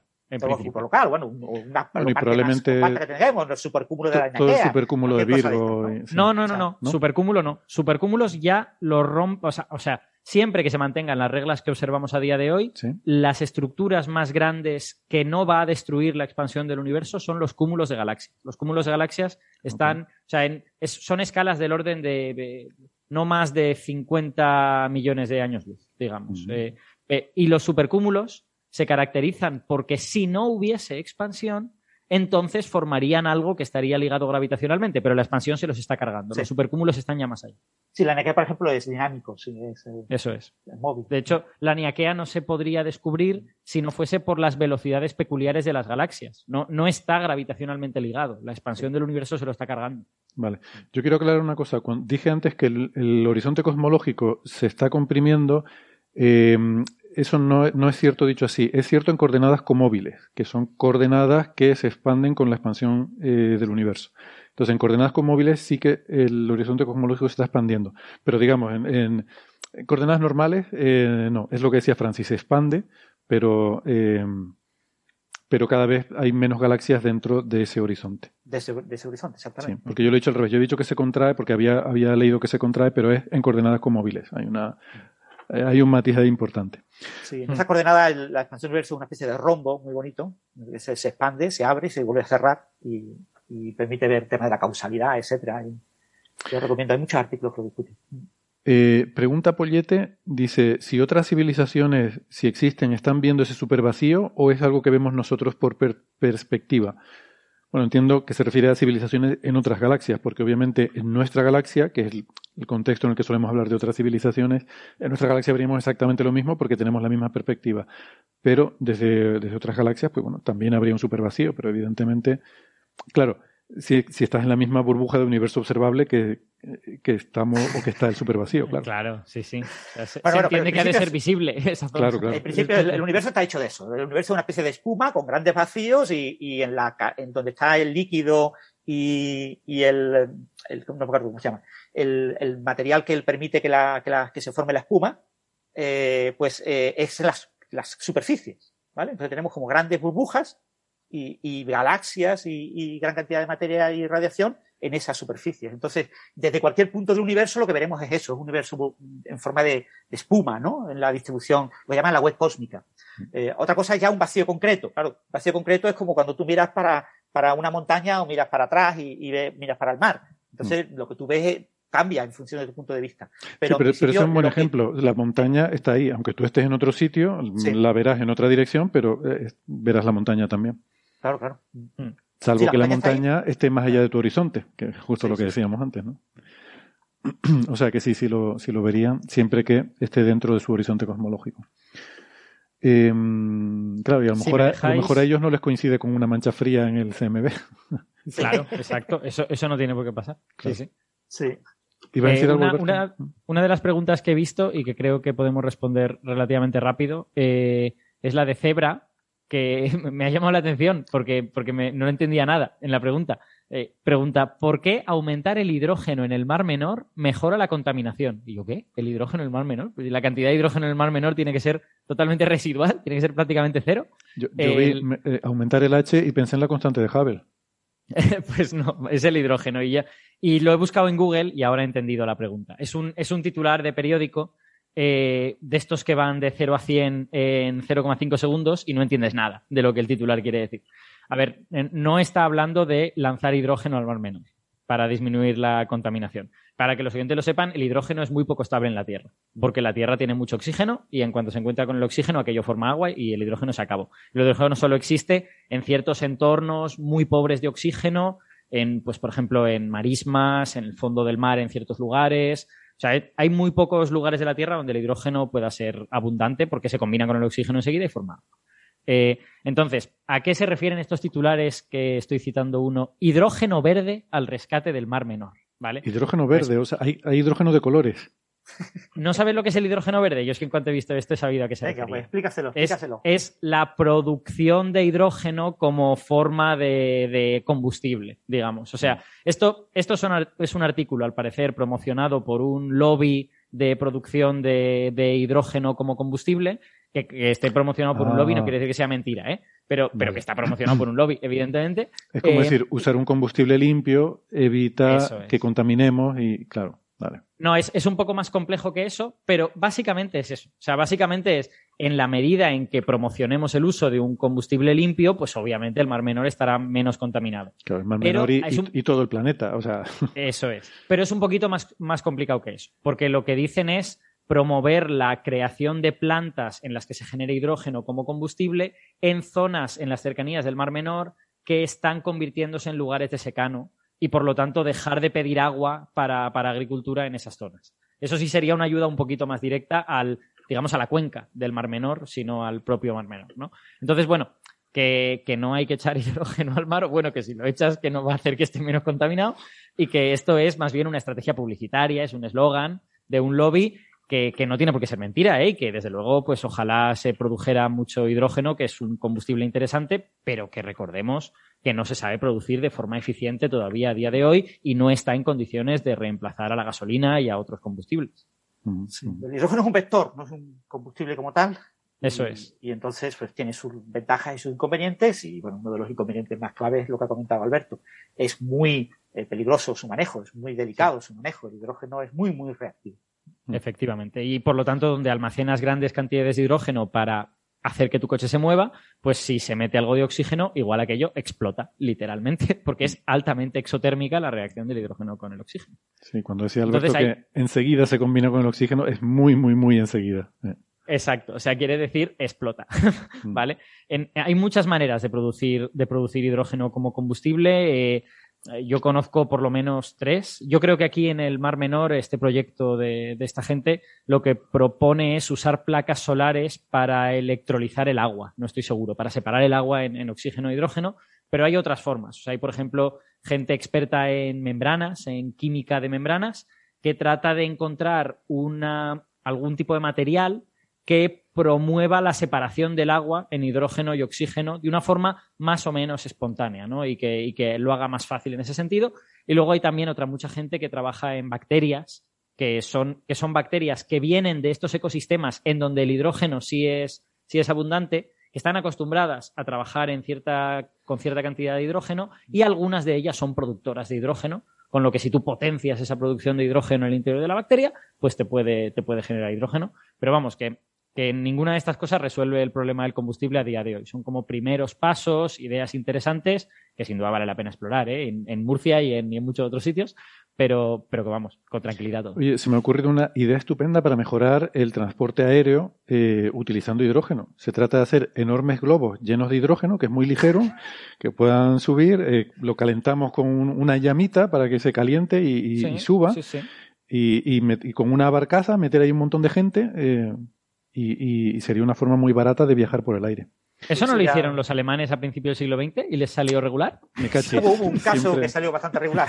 sí, sí, efectivamente la idea. Y ya está, como una vez salió mal, ya no se puede hacer más. Bueno, em, pregunta. el Hindenburg, exacto, el Hindenburg es el famoso, es el que, hay, que hay fotos, o sea, que era un cepelín muy grande de hidrógeno y tal y cual, y que aquello algo, no sé, no conozco la historia, con lo que no sé qué salió mal exactamente. Da igual, cualquier cosa, o sea, da exactamente igual. Es tan inestable esa situación que es que no hay ni que preguntarse qué puede salir Las imágenes siguen siendo espectaculares eh, casi 100 años después, ¿no? Que, siguen siendo, estremecen las fotos en blanco y negro del Hindenburg en llamas. Yo, creo que espectaculares no es la palabra. Eh, trágicas y dramáticas quizás, ¿no? Eh, bueno, esa es, un, es una de las cosas que hacen espectacular algo.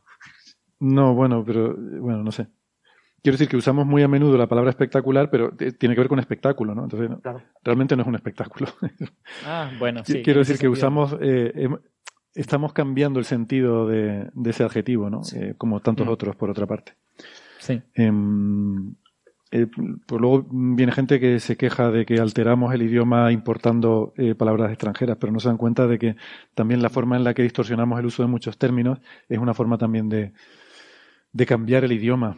No vaya a ser que evolucione y, o se enriquezca o, o, se diferencie del latín, yo qué sé. Los idiomas no están escritos en piedra, que es, bueno, hay que intentar... Sí, algunas, algunos trozos sí. Exacto, sí. Los idiomas no. Hay eh, instancias concretas del uso de un idioma que sí están escritas en piedra. Pero, a ver, que yo, yo con esto siempre he pensado que efectivamente eh, en España se ha notado, ¿no? O sea, tú escuchas a políticos de hace 100 años y hablaban mejor que los políticos de ahora. Esta es la realidad. Entonces, hay una degradación en, el uso del español en público en sentido de que es menos variado, es un poco más aburrido el que se usa ahora, y eso está mal. O sea, habría que promover un uso pues, más variado y más interesante y, quizá más culto del español. Pero eso no significa petrificar el idioma en el tiempo y que no cambie nada. Es que una cosa y la otra no, no son lo mismo. Hay que dar más prestanza y empaque a nuestra lengua. Mm, par diez bríos y que sea. Bueno. Eh, pregunta Diego Martínez que qué pasa con la nueva medida del Hubble de la constante cosmológica en galaxias lejanas. La verdad es que no tengo ni idea de a qué se refiere. Hay una nueva medida del Hubble. Bueno, eh, no ha habido una nueva medida del Hubble. A ver, esto se ha publicado. A ver, eh, igual que hay gente que está mm, trabajando en reforzar la idea de que la constante de Hubble es claramente diferente eh, su valor actual y del valor eh, cosmológico, hay gente que está trabajando en la línea de reforzar el valor cosmológico utilizando medidas cercanas. Sea, se ha publicado recientemente, eh, fue en, New, Scientist, la revista New Scientist, un artículo, lo que pasa es que ahora no recuerdo el nombre de la autora, la autora principal, ella trabaja en el, en el pico de la curva de gigantes rojas, ¿no? Eh, y ha hecho, unos nuevos, ha hecho una nueva estimación eh, y bueno, eh, publicó el artículo diciendo que esa nueva estimación apuntaba a un valor más bajo de la constante de Hubble, más próximo al valor cosmológico. Ella además tiene recientemente otro artículo con colegas, por supuesto, con un grupo grande, en el que recalibran cefeidas y dice que la dinámica de las cefeidas no está bien entendida y que eh, las estrellas cercanas en nuestra galaxia, en nuestras nubes de Magallanes, han sido mal evaluadas su eh, distancia y que hay un pequeño porcentaje de la distancia que está mal calculado porque no se ha tenido en cuenta cierta dinámica de las cefeidas y eso ha hecho de nuevo. Un paper, perdona, que tengo en el radar eh, que tiene que ver con algo de eso, ¿no? Que medidas de Gaia de cefeidas y. Exactamente, eso lo ha hecho esta muchacha. Esta, esta, bueno, el New Scientist suele destacar a las investigadoras en, que son coautoras del artículo, de los artículos, cuando hay alguna investigadora suelen, eh, tratan de entrevistarla, eso está muy bien, ¿eh? me parece magnífico, maravilloso. Entonces, un, un equipo con mucha gente, pero New Scientist en su artículo destacaba el, la labor de esta mujer. Lo que pasa es que ahora no recuerdo el, nombre y apellido de ella. Y ella es la autora, la coautora de estos dos trabajos muy recientes, del pico de la gigante roja y del de las cefeidas, que reivindican que se ha medido mal eh, usando supernovas 1A, la escalera de distancias, se ha medido mal la constante cosmológica eh, en un entorno cercano, en su valor local, y que el valor, cuando se usan las nuevas cefeidas recalibradas, cambia la base de la escalera de distancias, y como yo ya dije en mi charla de Nauca de hace no cuántos años, eh, el gran problema de la medida de distancias con supernovas 1A es la base, es la medida de la cefeida, y que la cefeida no está tan a claro que las distancias sean las que son, entonces, eh, este nuevo artículo con los últimos datos de Gaia DR3. Eh, puede ser, em, puede ser Kyla Owens. esta autora. Es, la primera autora de ese paper sobre la cefeida. Puede ser. Lo tengo ahí eh, para comentar un día. no recuerdo ese nombre, pero bueno, era el nombre que destacaba New Scientist en su entrevista. Yo leí el artículo de New Scientist. Pues si es esta, es una estudiante de doctorado, de hecho, una chica joven, y es su primer paper. No, no, no, no, no entonces no es esta, es otra. Era la que entrevistaban. Eh, me suena algo con Z, pero no recuerdo el nombre. Bueno, no me hagáis caso, tengo que recurrir al artículo de Wendy Friedman. Scientist. Wendy Friedman es la segunda autora. Wendy Friedman, esa es. Friedman. Friedman es, que, de, cuatro, de cuatro autores, tres son mujeres. Kyla pues, Owens, Wendy Friedman pues. y Abigail Lee son mujeres y luego Berry pues en, site entrevistan a, Wendy Friedman, entonces eh, a ella le, preguntan por el artículo este de la gigante roja y ella comenta en el artículo también las efeidas están mal calculadas, es decir, eh, todo el trabajo este que está buscando Rees para obtener un segundo premio Nobel, eh, esta mujer, Friedman, se lo echa para abajo diciendo que en realidad hay un problema de un error sistemático fundamental, que es que están mal medidas las eh, distancias a las cefeidas cercanas y por lo mm. tanto están mal medidas la distancia a las cefeidas un poquito más lejanas que están en galaxias donde hemos observado supernovas 1A. Entonces toda la escalera de distancia se le cae mm. y mm, ese pequeño cambio eh, que ella ha medido, eh, bueno, pues todo su equipo, Friedman, pues resulta que casa muy bien con la diferencia entre el valor cosmológico y el valor local de la Pues es súper súper interesante, tenemos que comentarlo. Es muy interesante. Yo quería tratar ese artículo en detalle. Mm. Yo digo, yo, yo, y también quería, de hecho lo tengo medio escrito el borrador en, en, mi blog, pero, pero digo, a mí me lo destacó el, New Scientist y, y porque entrevistaban a, a, esta mujer y entonces pues lo tenemos y que ella hablaba de ese otro artículo, ¿no? Lo tenemos ahí en la lista. de un tema y la vi hablando de otro y dije, mira, qué guay. Está trabajando en las dos cosas y se está cargando a Riz, que eso es lo, lo bueno de, del tema de Javier, porque se lo tienen que cargar, porque eh, con toda seguridad no tiene sentido ese, ese problema tan ficticio y tan propio de, cómo se manejan los datos. ¿no? Un tema extremadamente delicado y, con una enorme eh, diversidad de, resultados en todo el rango posible, pero los resultados más firmes están claramente en dos lugares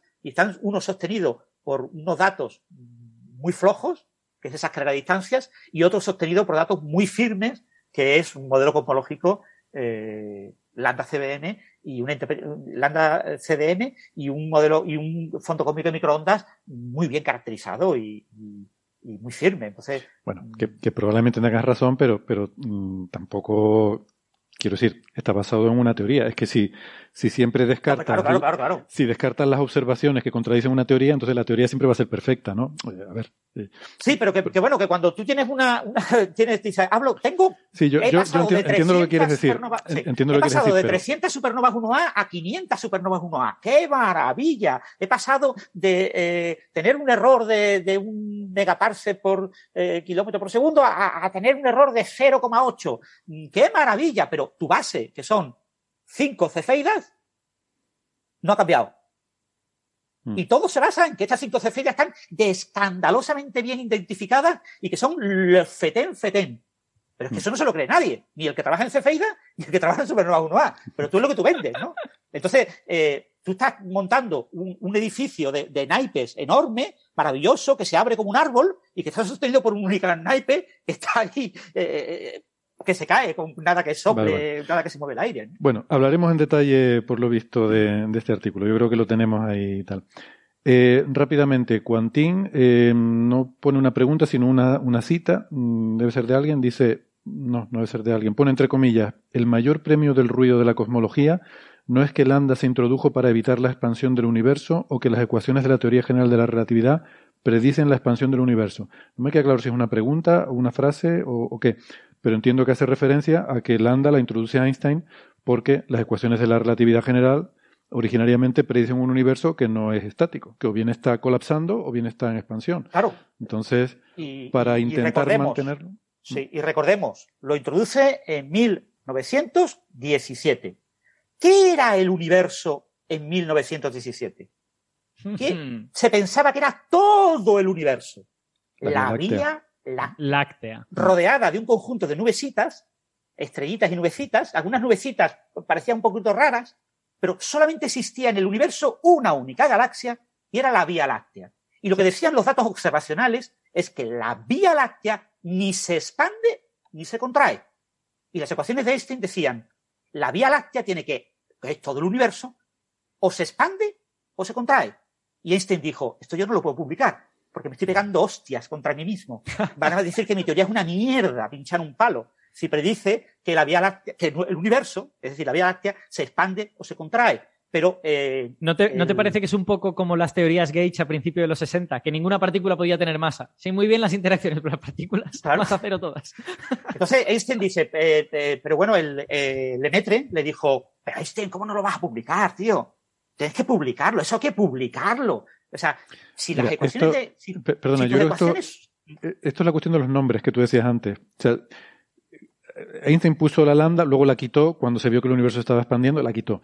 Y luego cuando la volvimos a poner para la energía oscura, la volvimos a llamar lambda. Si lo hubiéramos llamado de otra forma distinta, claro. la hubiéramos llamado pi. Y, y, recordemos que la nueva lambda está en el lado contrario de la ecuación. Sí. ¿Vale? Es. O sea, que no tiene nada que ver con la lambda original. Pero bueno, es una lambda. Es un, o se interpreta. Bueno, pues eh, el le dijo a Einstein, publicalo, podríamos de publicarlo porque yo voy a publicar un artículo eh, también en esta línea y quiero que tú publiques antes. Bueno, bueno, bueno venga, lo, lo publico. Y entonces dijo, uy, pues tengo un truco. Si meto esta constante, lo arreglo. Y entonces mete, pero claro, Lemaitre ya lo iba a publicar sin constante. Y mm. pues, apareció también Friedman, aparecieron varios que, eh, pues era una solución muy sencillita, muy, muy sencillita y muy obvia de encontrar de las ecuaciones de Einstein. Eh, y, y, bueno, varios publicaron el resultado sin incluir la constante y dijeron, ah, es tonto de Einstein, lo que tiene que meter la constante. Nosotros, lo que nos dicen las ecuaciones es esto, ¿vale? Pero claro, es que Einstein decía, como yo diga la verdad de lo que dicen mis ecuaciones, se me va toda la teoría al carajo. ¿Vale? Porque estamos hablando antes de 1919, ¿eh? Estamos hablando antes de que Einstein fuera el físico más famoso de la historia por haber descubierto la relatividad general, porque todavía no había eclipse, ¿vale? Estamos hablando de un momento en que las ecuaciones estaban recién propuestas. Entonces, y no había, no había las medidas a Andrómeda, que son las que demuestran que Andrómeda está muy, lejos, ¿no? Claro, se descubrió que hubo más galaxias en el 1920, pero es que son varios años después. Y ya cuando se descubre que hay más galaxias, uy, es que las galaxias se alejan unas de otras. Ya le mete el propio utilizó los datos de, de Slipper, ¿no? Eh, eh, de Slicer, o Slicer no, no, sé muy bien cómo se pronuncia. Y, y, y, y, estima eh, la expansión cósmica. Y después más tarde lo hace Hubble. Y ya Hubble invita a Einstein, ¿no? Y Einstein va a ver a Hubble. Yo quiero verlo, quiero verlo, quiero ver la expansión cósmica. Me tienes que dejar mirar por el telescopio. Y entonces Einstein mira con el ojo por el telescopio y todo el mundo dice, ah, Einstein, la foto, Einstein ha mirado por el telescopio y ha visto la expansión de Hubble y por lo tanto ratifica el resultado observacional de Hubble. Si Einstein lo ha visto, está claro que tiene que ser así. Hubble es el gran genio de esto, y entonces, lo, y entonces se habla de expansión de Hubble, constante de Hubble, todo de Hubble, porque Hubble ya es el grande, porque ha recibido la, la visita de Einstein. Hacía falta la foto. La, historia es una historia que, que, tiene muchos matices y muchas cositas, y se olvida, por ejemplo, que Telemetría ya lo había publicado antes, con datos observacionales y cosas por el estilo.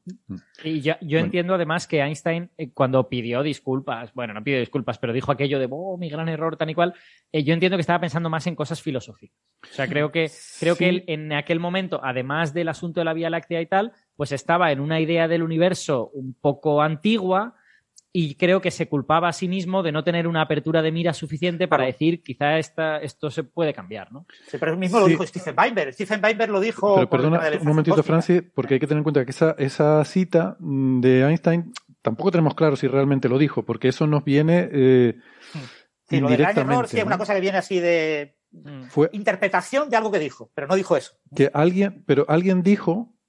Que Einstein le había dicho eso o algo así.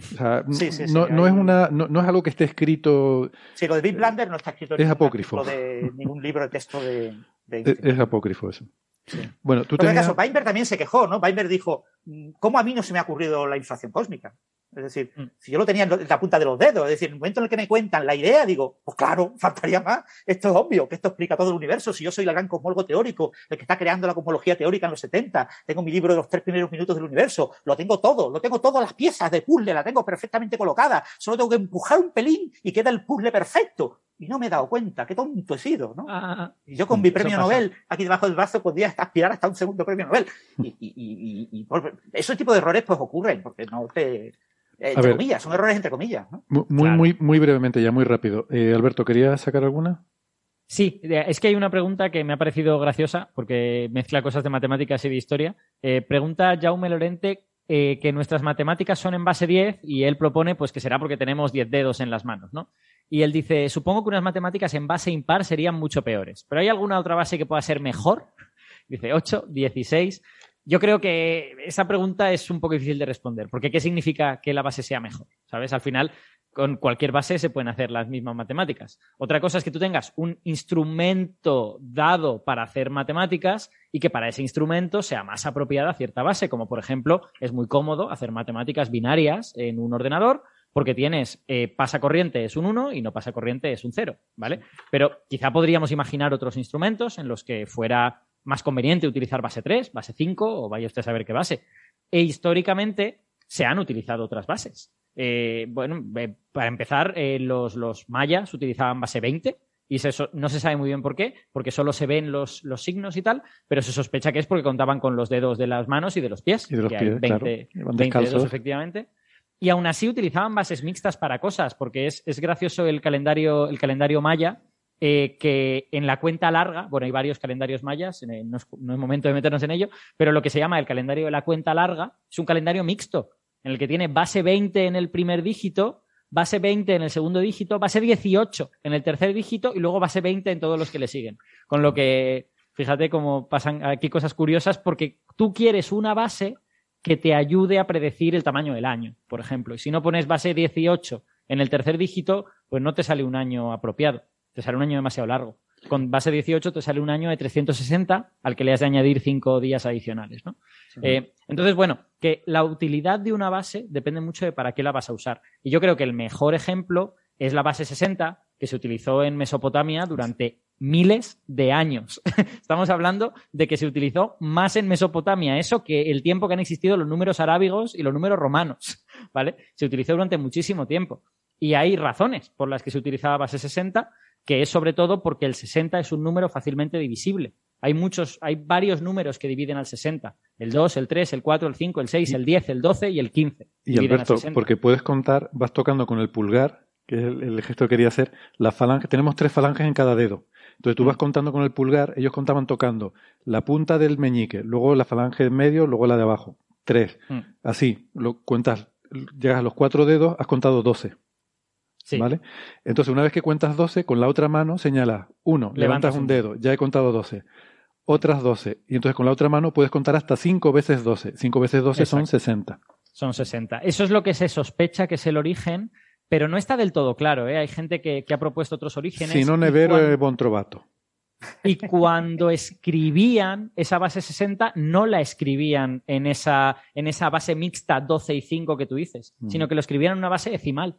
Escribían primero una serie de símbolos hasta 9, luego añadían un símbolo que era el 10 y después al lado de ese símbolo volvían a poner símbolos hasta el 9. Así que, bueno, aunque eso tiene mucho sentido, efectivamente, no se sabe si es el origen porque ningún babilonio, ningún mesopotámico nos dejó escrito de dónde viene eso. Solo tenemos pues la, base.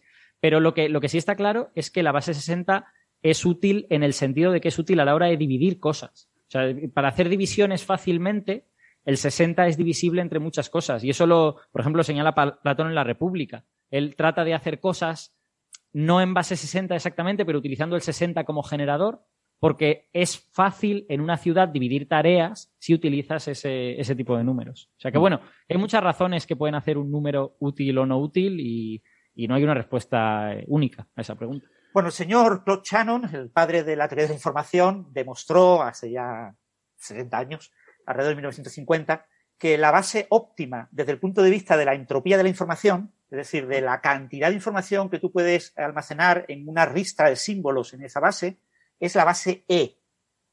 Ahí va. Número 2,71.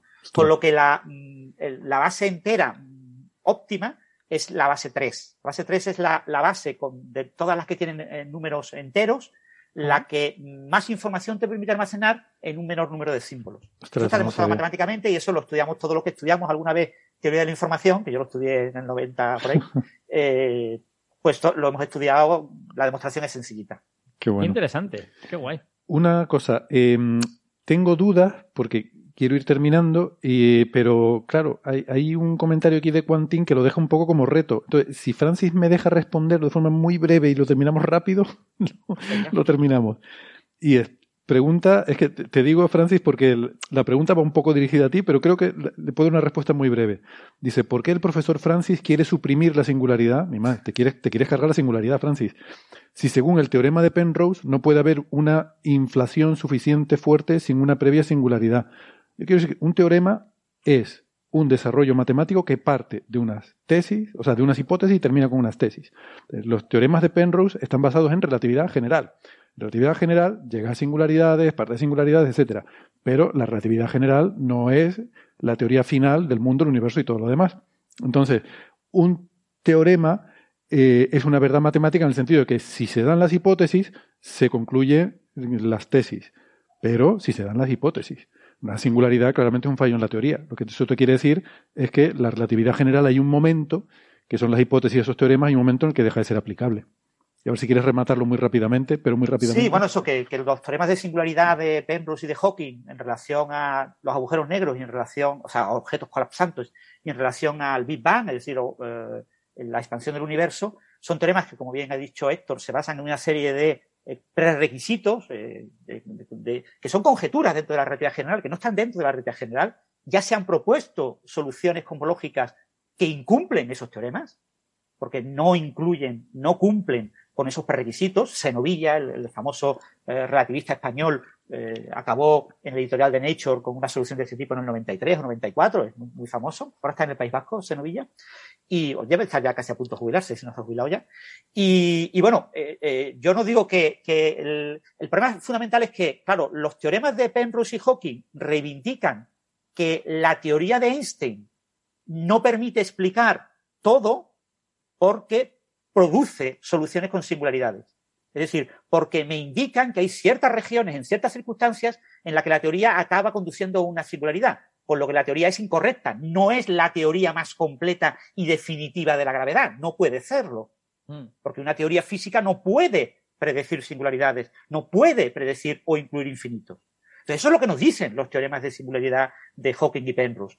Los teoremas de Hawking y Penrose en ningún caso, en ningún momento afirman que tengan que existir las singularidades en el universo. Eso es una interpretación completamente irrisoria de esos resultados matemáticos. Los resultados lo único que indican es que la teoría de Einstein en ciertas circunstancias ha de ser eh, completada, ha de ser moderada, regularizada, eh, modificada para evitar la aparición de esas singularidades que son inevitables en el contexto de la teoría de la relatividad de Einstein. Eso es lo que nos dice la, la teoría, eh, esos resultados matemáticos de, de, Hawking y Penrose, y son resultados que nos están apuntando a que eh, tiene que haber una teoría de gravedad cuántica eh, para explicar esas circunstancias. Yo, yo, solo puedo, yo solo puedo añadir que eh, en la escala de los negacionismos, ser negacionista de las singularidades es mucho mejor que ser negacionista del COVID, es mucho mejor que ser negacionista de la Tierra esférica. Así que me parece bien que Francis niegue las singularidades si quiere. No, yo también, ¿eh? Yo, a ver, apúntame en esa también. Bueno, de lo que no soy negacionista es de que la semana que viene va a haber otro episodio de Coffee Break, eso lo tengo muy claro, y están todas y todos invitados a acompañarnos. Em, si no tienen nada mejor que hacer, claro. Muchísimas gracias Alberto y Francis por haber venido hoy, me lo he pasado muy bien. Gracias también a los oyentes que han llegado hasta aquí, a los que han seguido el directo en YouTube. Les invitamos, como les digo, a que nos acompañen también la próxima semana. Espero que nos veamos, que tengan feliz semana. Adiós. Chao, chao.